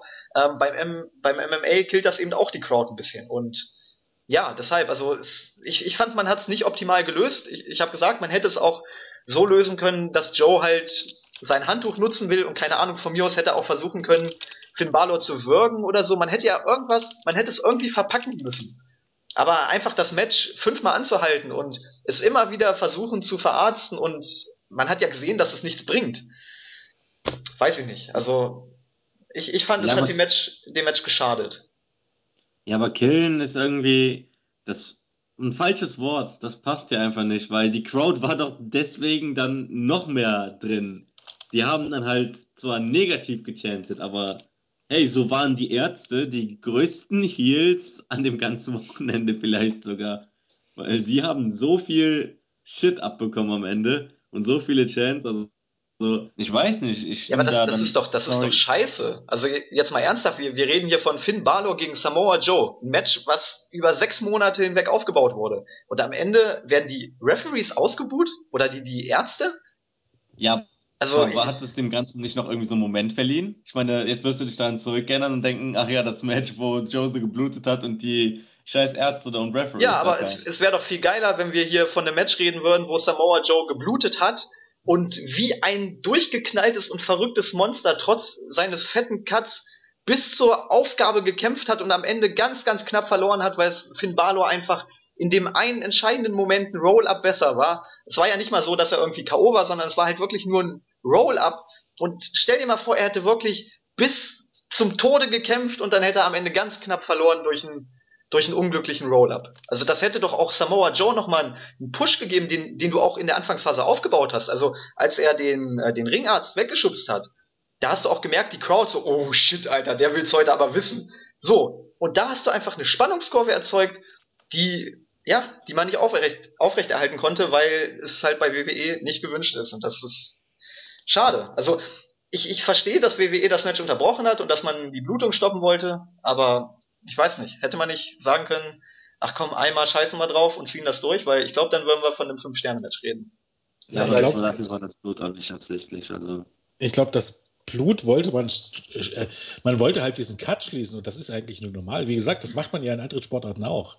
Aus den unterschiedlichsten Gründen. Erstens äh, willst du ja, willst du ja nicht noch mehr riskieren. Du willst nicht, dass, äh, dass äh, Joes ähm, ähm, Sicht eingeschränkt ist durch, durch, ähm, ähm durch Blut, was ins Auge läuft. Das ist ja eigentlich nur legitim. Ich glaube, es ging in diesem Moment gar nicht so unbedingt darum, ähm, dass du jetzt das Blut vermeiden willst, weil es Becci ist oder weil die kein Blut wollten, sondern weil die einfach die Gesundheit von Joe im Auge hatten. Und dann war das ein Problem, die waren unvorbereitet. Soll heißen, die haben das Blut weggewischt und das ist einfach vollkommen nutzlos. Die hätten sofort das richtig behandeln müssen, wie sie es später gemacht haben. Und dann hattest du, ja, dann war das Thema ja auch gegessen. Dann hat das nur noch ein bisschen geblutet und dann war das gut. Dann bestand aber jetzt nicht mehr unbedingt Gefahr für irgendwie ähm, für Joes Gesundheit. Und das war eigentlich, ich glaube, ähm, das war das eigentliche Problem und nicht unbedingt, dass es da Blut lief. Ich glaube, wie gesagt, man hat es ja auch gesehen bei Hunter und, und Reigns vor ein paar Wochen. Ähm, als die Blutkapsel benutzt war oder was auch immer man benutzt hat, dass man mit Blut an sich nicht das große Problem gehabt hat, erst recht nicht hier, wo es nicht im TV war, sondern wo es auf dem Network war.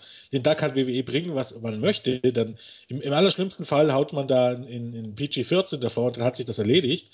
Weil mit dem Network ist das nochmal was, was ganz anderes als jetzt im TV. Und wenn man im TV schon keine Probleme damit hat, äh, damit hat hätte man es hier auch nicht gehabt. Ich glaube, hier war es echt nur, dass man die Gesundheit von Joe im Auge haben wollte und dass man einfach nicht äh, darauf vorbereitet war, das richtig ordentlich zu behandeln. Und ähm, da ja, muss man natürlich die Organisation äh, kritisieren. Ja, aber dann, dann, dann muss man halt auch wieder dieses Thema aufgreifen, okay, wie macht man es denn im echten Sport? Da ist es so, man macht es einmal, also beim MMA ist es eigentlich im Normalfall so, man macht den Cut einmal zu und beim zweiten Mal denkt man dann schon drüber nach, okay, macht es noch Sinn, den Kampf weiterzuführen? So, und dann musst ja, du es halt wirklich. Aber das kannst du eben hier halt nicht bringen unbedingt.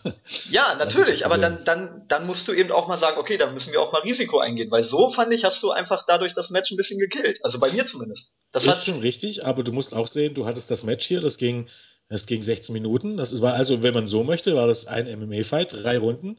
Mit dem Unterschied, beim MMA-Fight hast du eben ähm, ähm, Pausen dazwischen. Du hast zwei Pausen dazwischen, die du hier nicht hast. Ich bin mir relativ sicher, wenn es hier nach unten gegangen wäre, dann, dann hätte man da auch gewartet, die paar Minuten und hätte äh, ähm, Joe in dieser Pause behandelt. Aber diese Pause hatte man eben nicht. Ja, wie gesagt, also dann hätte ich vielleicht auch, auch wenn das Joe ein bisschen gekillt hätte, aber dann hätte man Joe wirklich den richtigen Assi hier raushängen lassen können. Und da hätte man sagen können, dass er bewusst sagt, hier, mach mal kurz Stopp, ich kann nichts sehen. Ich glaube, das hätte dann nämlich nochmal richtig Heat erzeugt. Ähm, also ich, ich finde einfach die, die Lösung mit dem fünfmal das Match anhalten, egal jetzt, ob sie unvorbereitet waren oder ob sie das Blut stoppen wollen oder warum auch immer. Es ist, also der Hintergrund ist eigentlich, sage ich erstmal, zweitrangig, weil egal warum, es hat dem Match geschadet. Und das ist halt der Kritikpunkt. Und auch wenn man es erklären kann, es ändert nichts daran, dass es dem Match geschadet hat. Und das ärgert mich halt einfach, weil, ähm, wie gesagt, bis zu dem Suicide Dive von Samoa Joe habe ich mir gedacht, alter Schwede, die toppen tatsächlich noch Sami Zayn gegen Shinsuke Nakamura. Deshalb, also ja, man hat eben auch einfach diese Erwartungshaltung, glaube ich, aufgebaut und die konnte man dann leider nicht halten. Es ist einfach schade. Also es ist ja nicht mal eine große Kritik, aber es ist einfach schade, finde ich.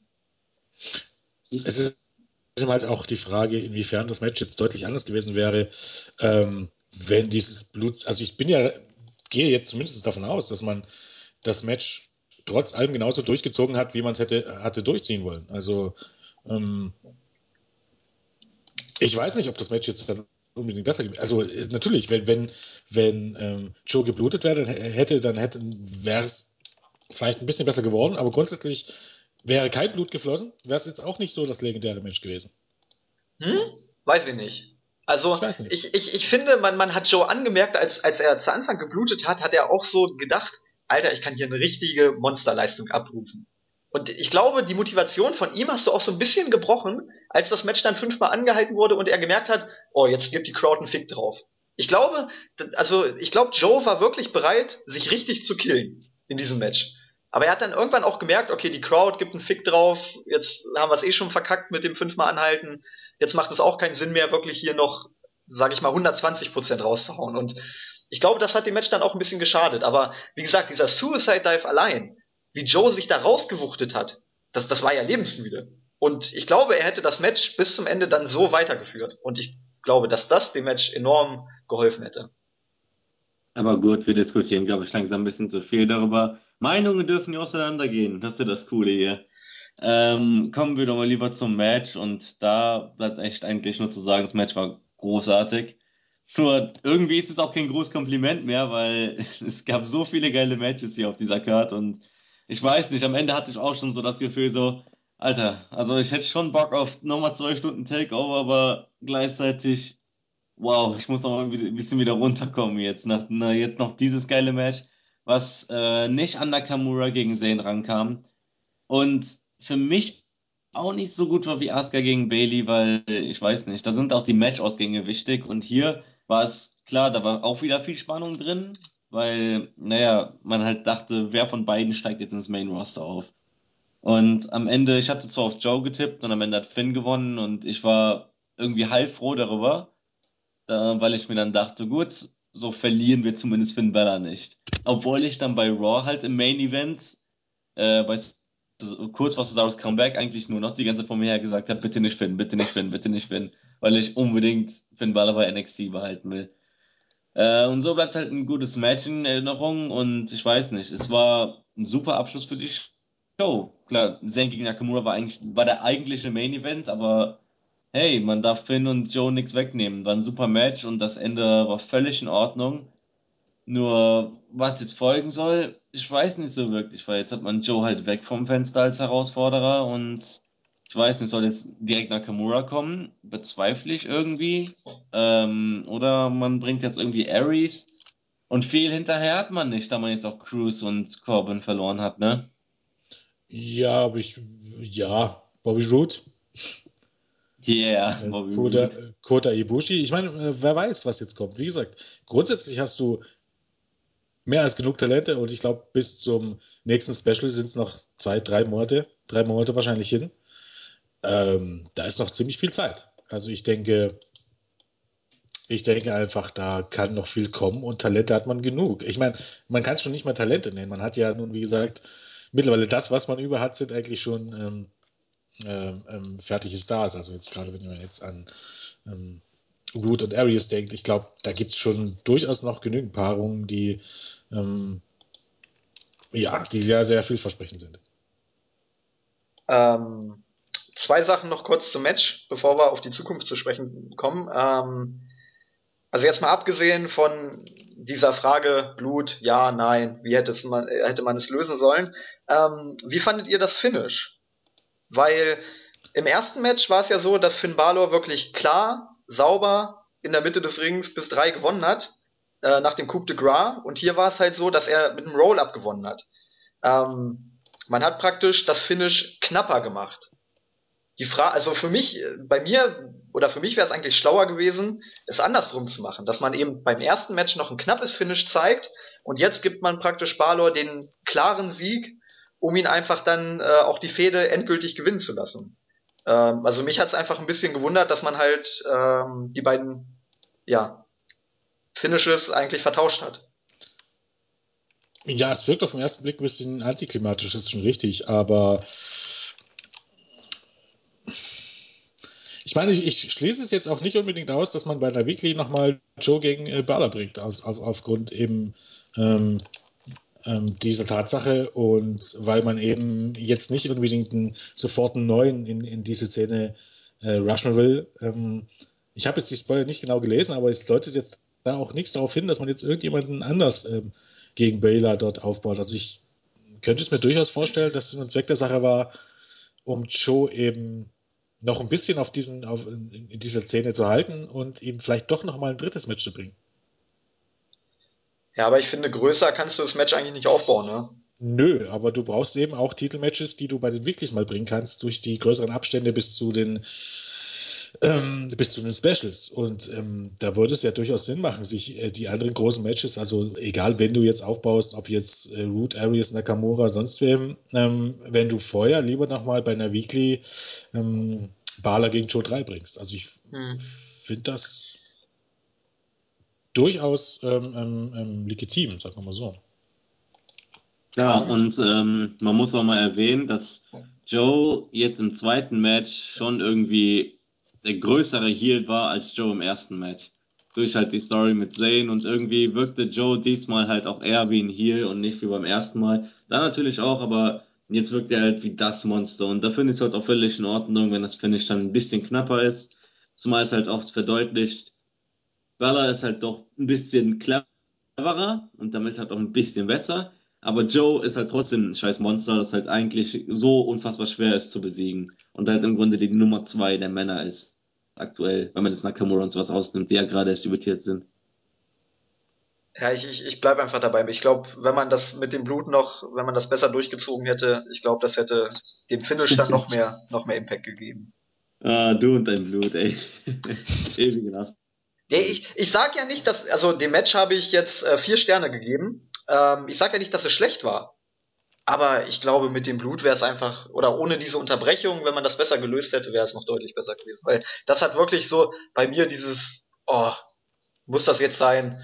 Und danach, weiß nicht, ich habe danach nicht mehr in das Match reingefunden, muss ich ganz ehrlich sagen. Ja, jeder wie er will, ne?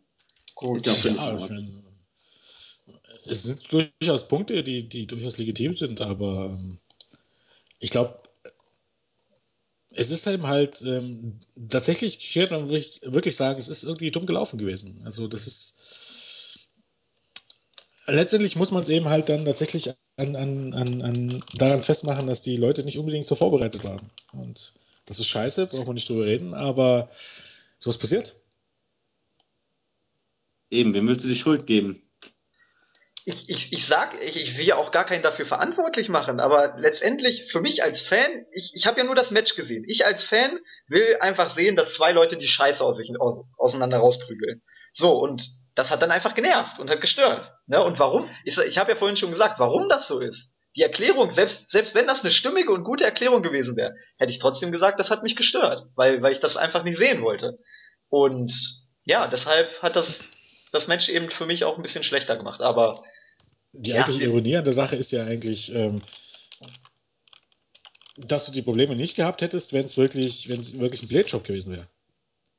Dann hättest du, wärst du nämlich sehr relativ sicher gewesen, dass äh, ähm, ja, dass es auf Sicht ungefährlich ist und dann hättest du es einfach laufen lassen.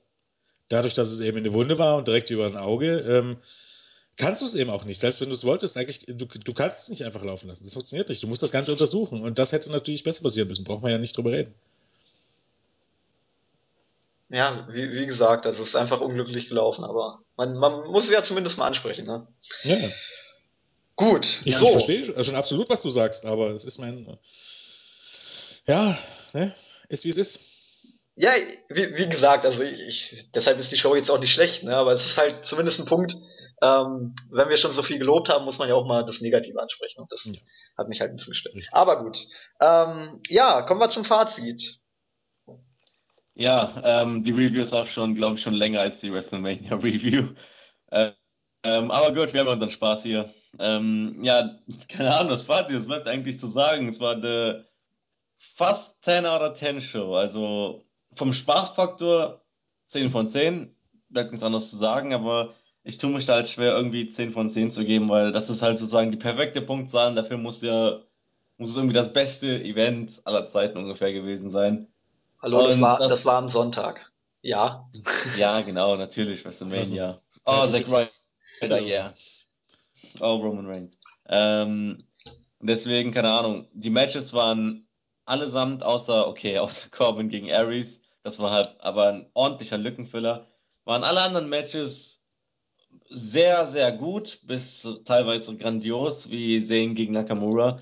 So hat der Eindruck, dass es war, ich meine, das ist so irgendwie ein großer Unterschied, den NXT zum Main Roster hat, dass ähm, bei NXT die Finishes vorhersehbar sind, man weiß, was kommt, aber es ist nicht schlimm, weil dafür ist das Match halt geil und das Finish ist gut umgesetzt und so macht es mir halt nichts aus, dass ich mir schon vorher denken konnte, dass Nakamura gewinnt. Oder dass American Alpha die Titel gewinnt. Äh, ich habe mich trotzdem genauso sehr darüber gefreut. Da, dazu muss ich noch kurz was sagen. Ähm, Im Wrestling ist es irgendwie ein bisschen faszinierend, denn ich glaube, die Leute glauben immer nur, dass sie wissen, was kommt. Denn wenn immer alle Ja. wissen würden, was kommt, dann hätten immer bei, bei den Tippstehen immer alle 100 Prozent. Ja alle. Weil es nämlich genü genügend Matches gibt, wo, wo, wo die Leute nachher immer sagen, ich hab's ja gewusst. Und die sagen das aber egal, wie das Match ausgeht. Hätte jetzt Shane McMahon am, bei WrestleMania gegen Undertaker gewonnen, hätten auch alle gesagt, wir haben es ja gewusst.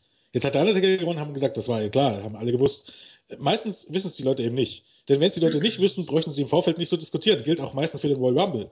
Als egal wer da gewinnt, da hieß, hieß es nachher immer, sie haben es alle gewusst, aber vorher wird immer groß darüber diskutiert, wer gewinnen könnte.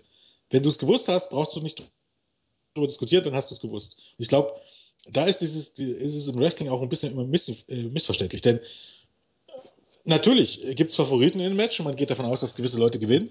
Aber ähm, dass jetzt Finn Balor gegen Samoa Joe gewinnt, hat keiner gewusst. Genauso wenig, dass Asuka gegen Bailey gewinnt. Die Matches auf gar keinen Fall. Und zu 100%, also ich hätte auch nicht mein, all mein Geld drauf gewettet, dass Arius gegen Corbin gewusst ich hätte, äh, gewinnt. Ich hätte nicht all mein Geld drauf gewettet, dass, ähm, dass American Alpha die Titel gewinnt und auch nicht, dass Nakamura gewinnt. Also zu 100% sicher konnte man sich nie sein. Wobei man sagen muss, bei Nakamura gegen Sami Zayn, am Ende des Tages war es auch vollkommen egal, wer da gewinnt. Ja, natürlich. Außerdem war das nicht auf die beiden Co-Main-Events und Main-Event bezogen, ja. sondern auf die davor. Und okay, dann sagen wir eher, man hat eine starke Tendenz, wer gewinnt. Worauf ich hinauskommen wollte, ist, ähm, dass halt, keine Ahnung, irgendwie ist mir bei WrestleMania aufgefallen durch die Sachen mit Zack Ryder und so und dass Sascha zum Beispiel nicht den Titel gewonnen hat, obwohl es ja viele irgendwie erwartet haben. Ähm, dass WWE im Main Roster irgendwie anscheinend versucht, Überraschungen zu bringen und die Überraschungen dann teilweise vielleicht irgendwie missglücken oder die Fans dann doch nicht so ganz glücklich machen. NXT dies halt anscheinend nicht versucht, eher den Favoriten, sagen wir so, ähm, siegen lässt, aber dass die Fans es trotzdem geil finden. Und so bleibt er für mich einfach eine wirklich, wirklich gute Show. Ja, das, das Problem ist halt auch, dass sich viele gar nicht mehr auf die klassische Wrestling-Psychologie einlassen. Also, wozu gibt es denn Babyfaces und wozu gibt es Heels? Ne? Ich meine, klar, wir, wir haben das Jahr 2016, aber ich finde gerade bei NXT ist es eigentlich sehr, sehr einfach, sich darauf einzulassen. Also gerade zum Beispiel bei American Alpha, auch wenn ich die Mechanics geil finde, wollte ich trotzdem, dass American Alpha gewinnt. Und ich wollte auch, dass Austin Aries gewinnt. Und ich wollte auch, dass Shinsuke Nakamura gewinnt. Und ich wollte auch, dass Bailey gewinnt. Und ich wollte auch, dass Finn Balor gewinnt. Also, das, das liegt jetzt nicht mal daran, ob ich jemanden gut oder schlecht finde, aber man muss sich halt auch so ein bisschen auf die Psychologie des Wrestlings einlassen. Wenn man schon gar keinen Bock hat ähm, und bewusst immer nur den Heal anfeuert, das machen ja viele auch, weil sie halt das, das Ganze cool finden und so. Aber ich finde, man muss sich da halt auch in gewisser Weise auf auf die Psychologie einlassen. Und das machen halt viele nicht. Und ja, dann kommen halt immer, ja, ich hab's euch doch gesagt oder ich hab's gewusst. Ähm, aber wenn man halt wirklich auch versucht, sich mal drauf einzulassen und mitzufiebern, dann, das ist mir jetzt gerade bei dem Event aufgefallen, weil es eben auch einfach ist, sich drauf einzulassen. Aber wenn man da wirklich mitfiebert, dann sind die Matches auch automatisch spannender. Also wie Jens schon gesagt hat, meine Hand dafür ins Feuer gelegt, dass äh, American Alpha die Tag Team Titel gewinnen, hätte ich nicht. Vor allem während des Matches nicht, ne? weil du halt Situationen hattest, die auch für Smart Marks so Momente sind, wo man dann vielleicht doch gefuckt wird. Ne? Das, das macht NXT ja auch immer nicht schlecht, dass Momente erzeugt werden, wo selbst der Smart Mark so, der weiß, okay, eigentlich kann das jetzt nicht passieren, aber vielleicht passiert es doch. Also das hat man ja damals auch bei, bei Asuka gegen, gegen Emma richtig gut hinbekommen. Ähm, es gibt halt so Momente, wo selbst, wo man selbst als Smart Mark kurz zögert. Und ähm, wie gesagt, wenn man sich ansonsten auch drauf einlässt, dann gibt es deutlich mehr Momente, wo es diese, ja, diese Momente gibt, wo man zögert. Und ich weiß nicht, ich finde, das, das hilft einfach dabei, dass, dass Matches besser wirken, dass man mehr Spaß beim Schauen einer Show hat. Und auch im Nachhinein ist halt dieses, dieses, oh, ich hab's doch gewusst oder der Ausgang passt mir nicht. Ich weiß nicht, also ich, ich finde, dass dieses Gefühl dann auch nicht so krass ist. Also mein Appell an alle einfach, lasst euch auch ein bisschen drauf ein und macht nicht immer einen auf super Smart Markt, der durch nichts vom Hocker zu reißen ist, weil da macht ihr euch einfach auch selbst den Spaß ein bisschen mit kaputt. Ja, ich meine, es kommt halt immer darauf an, wie man sowas nimmt, weil grundsätzlich, ich kann mir durchaus auch Wrestling-Shows ansehen, wo ich die Ergebnisse schon alle kenne und habe dann trotzdem sehr viel Spaß dran. Ähm, aber das ist ja auch eine Einstellungssache von jedem selber. Also wichtig ist eben halt immer ein bisschen, dass man auch das Gefühl haben muss, dass das, was passiert, auch ein bisschen sinnig ist. Und dann ähm, ähm, kann man sich wahrscheinlich auch ein bisschen besser darauf einlassen. Ich meine, ähm, manchmal ist es eben halt dann auch im Nachhinein erst, dass man weiß, wie es ist, aber zum Beispiel ähm, bei WWE bin ich mir eben halt schon mittlerweile relativ sicher im Main-Roster, also jetzt, dass viele Dinge basieren, äh, wo die Phrase jetzt wart doch erstmal ab nicht als viel ziehen wird, weil das hätte man jetzt auch sagen können bei Chris Jericho gegen AJ Styles, ne? Hätte man sagen können nach WrestleMania, jetzt wart doch erstmal ab, da kommt bestimmt was. Was ist am Ende? Ja, es kommt was. AJ Styles wird Number One Contender. Soll heißen, im Grunde ähm, hat man von einem Tag auf den anderen Tag, jetzt unabhängig, wenn man jetzt das Ganze neutral sieht und kein Fan von AJ Styles ist, hat man es noch schlimmer gemacht, weil der Loser von WrestleMania ein Titelmatch bekommt. Richtig, richtig. Ja, gut. Ähm, so heißt, man muss halt ein bisschen Vertrauen haben in, dass das, was, Ja. jetzt, was man gerade Ja. jetzt gesehen hat, äh, in Zukunft auch Sinn ergibt und nicht alles nur für den Moment war und ähm, ja, dass es eben stimmig auf Sicht ist. Und ich Ja. glaube, da hat man bei NXT ein bisschen bessere Chancen als im Moment im Main Roster. Genau, das, das wollte ich ja eben auch nochmal hervorheben. Also bei NXT ist es halt wirklich so, dass, dass du auch selten ähm, gefuckt wirst in dem Sinne. Also das hat schon Sinn und die denken sich bei, beim Großteil des Bookings schon was. Und deshalb finde ich, also es ist zumindest mein Empfinden, kann ich mich auch deutlich besser darauf einlassen. Weil selbst wenn es mal einen Fuck-Finish gibt oder wenn es mal irgendwie einen Screw, Screw-Job gibt, dann weiß ich immer, okay, da kommt aber noch was und am Ende werde ich dafür belohnt. Und ähm, ich meine, wenn man sich jetzt auch die Babyfaces bei NXT anguckt, egal ob das jetzt Bailey oder Sami Zayn sind, die funktionieren nicht, wenn man rangeht und sagt, oh ja, mal gucken, wer gewinnt und so. Da, man muss halt wirklich mit diesen Jungs mitfiebern, weil ansonsten machen die nur halb so viel Spaß, wie sie es eigentlich machen können. Das ist zumindest mein Empfinden. Kann man schon so sagen, ja. Auf alle Fälle. Also Sami Zayn würde mir zum Beispiel nur halb so gut gefallen, wenn ich jetzt da sitzen würde und so, oh ja, schönes Match, gute Moves. Aber halt dieses Mitfiebern und so, oh komm Sammy, das, ich weiß nicht, das ist halt auch sein Charakter, ne? Das ist eben halt auch, auch tatsächlich, ähm, ohne jetzt um, um, jetzt großartig darauf einzugehen, auch ein Problem zwischen Main Roster und NXT. Weil im Main Roster werden die Charaktere überhaupt gar nicht vorgestellt. Es ist, es ist für Leute, die ähm, jetzt nur das Main Roster schauen und nicht ähm, die Main Roster Shows schauen und nicht NXT, ist es unmöglich so Semi- Serien mitzufiebern, weil sie nichts über den Typen wissen.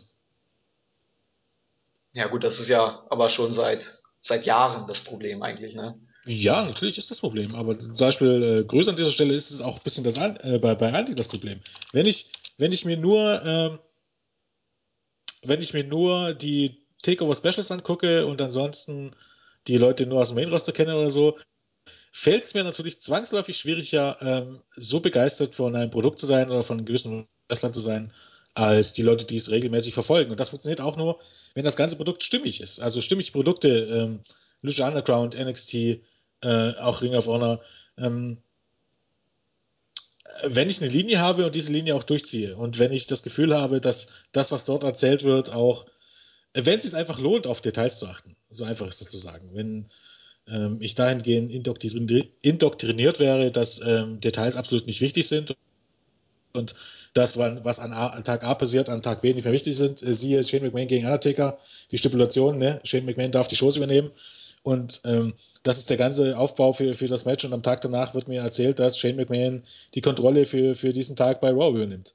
Ähm, dann habe ich diese Stipulation gekillt und dann ähm, müsste sich eigentlich jeder, der vorher einen Hühnerschiss auf diese Stipulation gegeben hat, geohrfeigt fühlen. Auch wenn man eigentlich hoffen sollte, da Shane ja das Babyface war, dass Shane, ähm, ähm, dass Shane diese, diese ähm, Rolle übernimmt. Aber trotz allem ist es halt immer ein bisschen ja, ne, die Art und Weise, wie man Geschichten erzählt. Ja, das stimmt, das stimmt. Kahn? Ja, gibt eigentlich nicht wirklich was hinzuzufügen, ne? Ja, das Ganze artet gerade etwas in eine Grund Grundsatzdiskussion aus, aber Ja, genau. es, es ist einfach super interessant, weil das eben auch die Riesenprobleme der WWE sind. Also, ich meine, Jens hat das ja wirklich, glaube ich, jahrelang in, der, in den Raw Reviews äh, schon offenbart. Aber gerade wenn man halt so eine grandiose NXT-Show äh, gesehen hat, um jetzt auch nochmal aufs Fazit zurückzukommen, ähm, der ich auch neun von zehn Punkten geben würde, weil es gab eben wirklich Kleinigkeiten, wo man meckern kann. Wie gesagt, beim Main Event, bei Aries gegen, gegen Corbin. Ähm, ja, da gibt's eben Kleinigkeiten, die man kritisieren kann. Aber insgesamt war es wirklich eine stimmige Show. Und auch als ich mit dem ersten Mal schauen, also mit dem Live-Schauen durch war, dem ungespoilerten, habe ich auch kurz überlegt, zehn Punkte zu geben, weil ich einfach einen riesen Spaß bei der Show hatte. Ähm, wenn man sich das dann im Nachhinein nochmal anguckt und eben auch auf diese Details achtet, wo könnte man was kritisieren, ähm, wenn man diesen analytischen Aspekt ähm, ja betrachtet, dann klar kann man hier und da immer mal Kritikpunkte finden. Aber ich finde, weil es, es geht ja in erster Linie auch ums Live-Schauen und ums erste Schauen. Und da hatte ich eigentlich nichts irgendwie, was ich kritisieren kann. Also klar, das Blut, wie gesagt, das hat mich genervt, aber ansonsten war es in sich eine stimmige Show, wo ich immer Spaß hatte. Und letztendlich, es geht ja ums Sports Entertainment. Ähm, also ich muss sagen, ich wurde Sports Entertained. Über zwei, zweieinhalb Stunden hinweg. Ja, siehst du, ich bin da sogar noch ein bisschen großzügiger und ich gebe der Show eindeutig 10 Punkte, weil man einfach sagen muss, natürlich, ähm, grundsätzlich muss man sagen, es muss immer ein bisschen weiter bergauf gehen, aber in der Schule gibt es auch mal eine Eins, auch wenn man sagen könnte, es gab noch einen Zusatzpunkt, dann bekommst, bekommst du trotzdem eine Eins. Ähm, das war eine Show, äh, in der man natürlich jetzt abhängig von Geschmackssache und ob man das willst, aber in der man vier von fünf Matches ähm, durchaus hätte, je nachdem, wie man das äh, betrachtet, vier Sterne hätte geben können. Ich meine, wann gibst du denn, wann, und äh, wo du tatsächlich ein Match hattest, äh, dem du durchaus auch vier, drei Viertel Sterne hättest geben können. Ähm, wann willst du denn zehn Sterne zücken, wenn nicht da? Also das Einzige, wo es hier wirklich was zu meckern gab, und selbst wenn man jetzt sagt, okay, Asuka gegen Bailey war nur dreieinhalb oder Samoa Joe gegen äh, Bala war nur dreieinhalb, dann hast du immer noch ähm, drei Matches, denen du vier Sterne geben könntest. Oder, oder zu, also für mich gibt es zu diesem Match, äh, zu, zu, zu, dieser Show, auch von den, von, den, von den Reaktionen der Fans her, von der Tatsache, wie ober alle war, für äh, der Tatsache, wie die Matches aufgebaut waren, mit Ausnahme eben ähm, des Main Events, wo man ein bisschen unvorbereitet war und wo es nicht ganz so gut lief. Aber alles, wie man aufgebaut ist, wie man sich die Finishes gedacht hat, wie man ähm, die Endtrends inszeniert hat, wie die Show, äh, wie die Fans in der Show drin waren, ähm, gibt es für mich da einfach nicht mehr sonderlich viel Steigerungspotenzial. Es gibt Steigerungspotenzial, aber da gibt es halt dann äh, äh, 10 Sterne plus ein Zusatzsternchen. Deshalb sage ich mal eindeutig hier 10 Sterne. Also für mich sicherlich ähm, sogar das beste NXT-Special, ähm, was es für mich bisher gab. Ja, kann man so sehen. Und äh, du hast gerade erwähnt, die Crowd sollte man echt, nochmal ein bisschen hervorheben. Das ist zwar so ein Ding, das bei NXT ja irgendwie dauernd gibt. Und es kam auch nicht ganz an London ran, aber das Event war halt besser als London, auch wenn London auch wirklich gut war. Und ähm, es hat einfach so perfekt gepasst. Und jedes Mal, wenn die Fans dann halt äh, Bailey sehen, wie sie im Ring ist und dann anfangen zu singen, keine Ahnung, wieder so ein Feel-Good-Moment. Äh, genau das, was ich halt haben will. Ich will die Show sehen und wir denken, geil, ich habe gerade, ich habe Spaß daran, das zu gucken und ich genieße es gerade total und denke mir, ja, yeah, wie cool ist das denn? Und ja, yeah, geil, oh, das finde ich mega cool gerade. Genau sowas will ich halt erleben und genau das gibt halt NXT, ne? Deswegen ist es, ja. keine Ahnung, was so viel besser als WrestleMania. Für mich persönlich, Leute dürfen es gerne anders sehen, aber ich habe mich halt viel mehr unterhalten gefühlt und hatte viel mehr Spaß. Ich fand die Crowd hier aber besser als die in London, weil in London war es halt wirklich schon an einem Punkt, wo man sich gefragt hat, sind jetzt die Wrestler die Stars oder die Crowd? Weil ähm, ich, ich will das gar nicht kritisieren. Ich, ich, ich finde es sogar geil, wenn, wenn die Crowd eine richtig gute Zeit hat und richtig Spaß hat. Aber es ist halt auch für den Zuschauer, irgendwann kommt so der Punkt, das, das ist mir gerade beim London Special aufgefallen, da habe ich gar nicht mehr auf das Match geachtet, sondern nur noch auf die Crowd. Was singen sie als nächstes? Was kommt als nächstes für ein Chant? Und also um einen kleinen Kritikpunkt zu nennen, das ist halt so, das lenkt dann ein bisschen vom Match ab, so blöd es klingt. Ähm, deshalb, also ich find, fand hier einfach, äh, das war zum Beispiel bei Sami Zayn gegen, gegen Nakamura perfekt zu erkennen, wie die Crowd sein muss. Die, die sind einfach voll mitgegangen, haben immer, oh, ne? Also das ist zum Beispiel so eine Sache, das ist eine Reaktion, die ist okay, aber in, bei der London Crowd war es halt so, dass die teilweise dann auch ich will nicht sagen übertrieben haben, aber dass die Chants dann der Star waren und nicht mehr die Wrestler. Das, also deshalb würde ich die Dallas Crowd tatsächlich noch, noch stärker einschätzen als die London Crowd.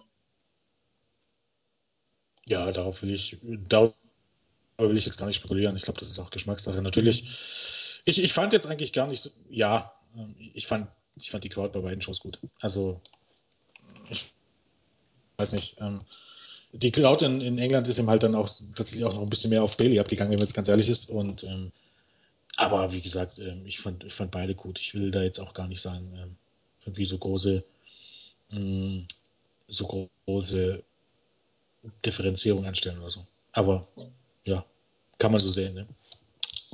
Ja, eben. Ich verstehe da total. Kann man gerne so sehen. Sollen wir es mal langsam abwickeln? Sollte man, ne? So langsam mal. Ja, wollen wir noch wen grüßen? Ähm, ja, keine Ahnung, wen wollen wir denn mal grüßen? Ich grüße Claudio, unseren verletzten kleinen Burschen, mein gewöhnlicher Podcast-Partner, der uns heute total verraten hat, dieser kleine Judas.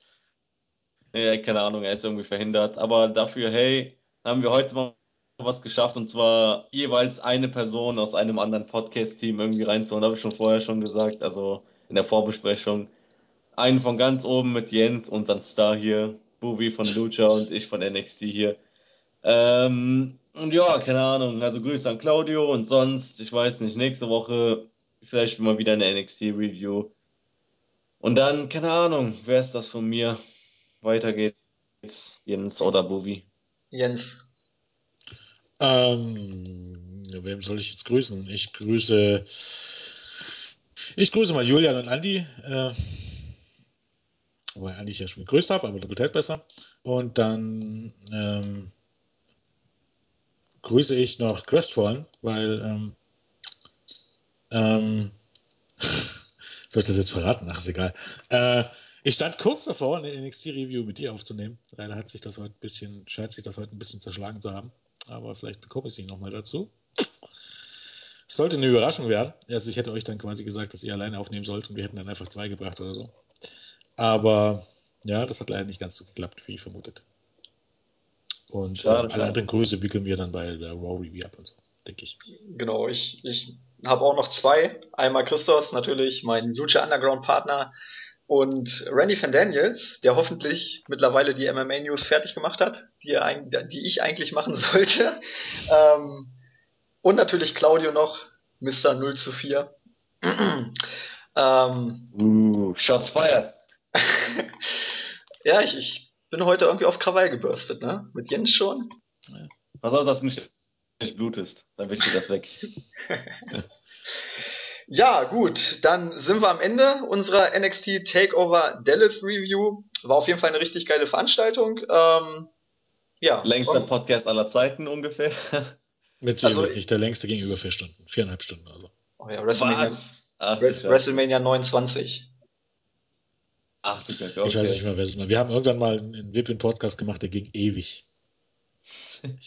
Sollen wir noch zwei Stunden Smalltalk machen? Nee, komm, Ja. reicht jetzt.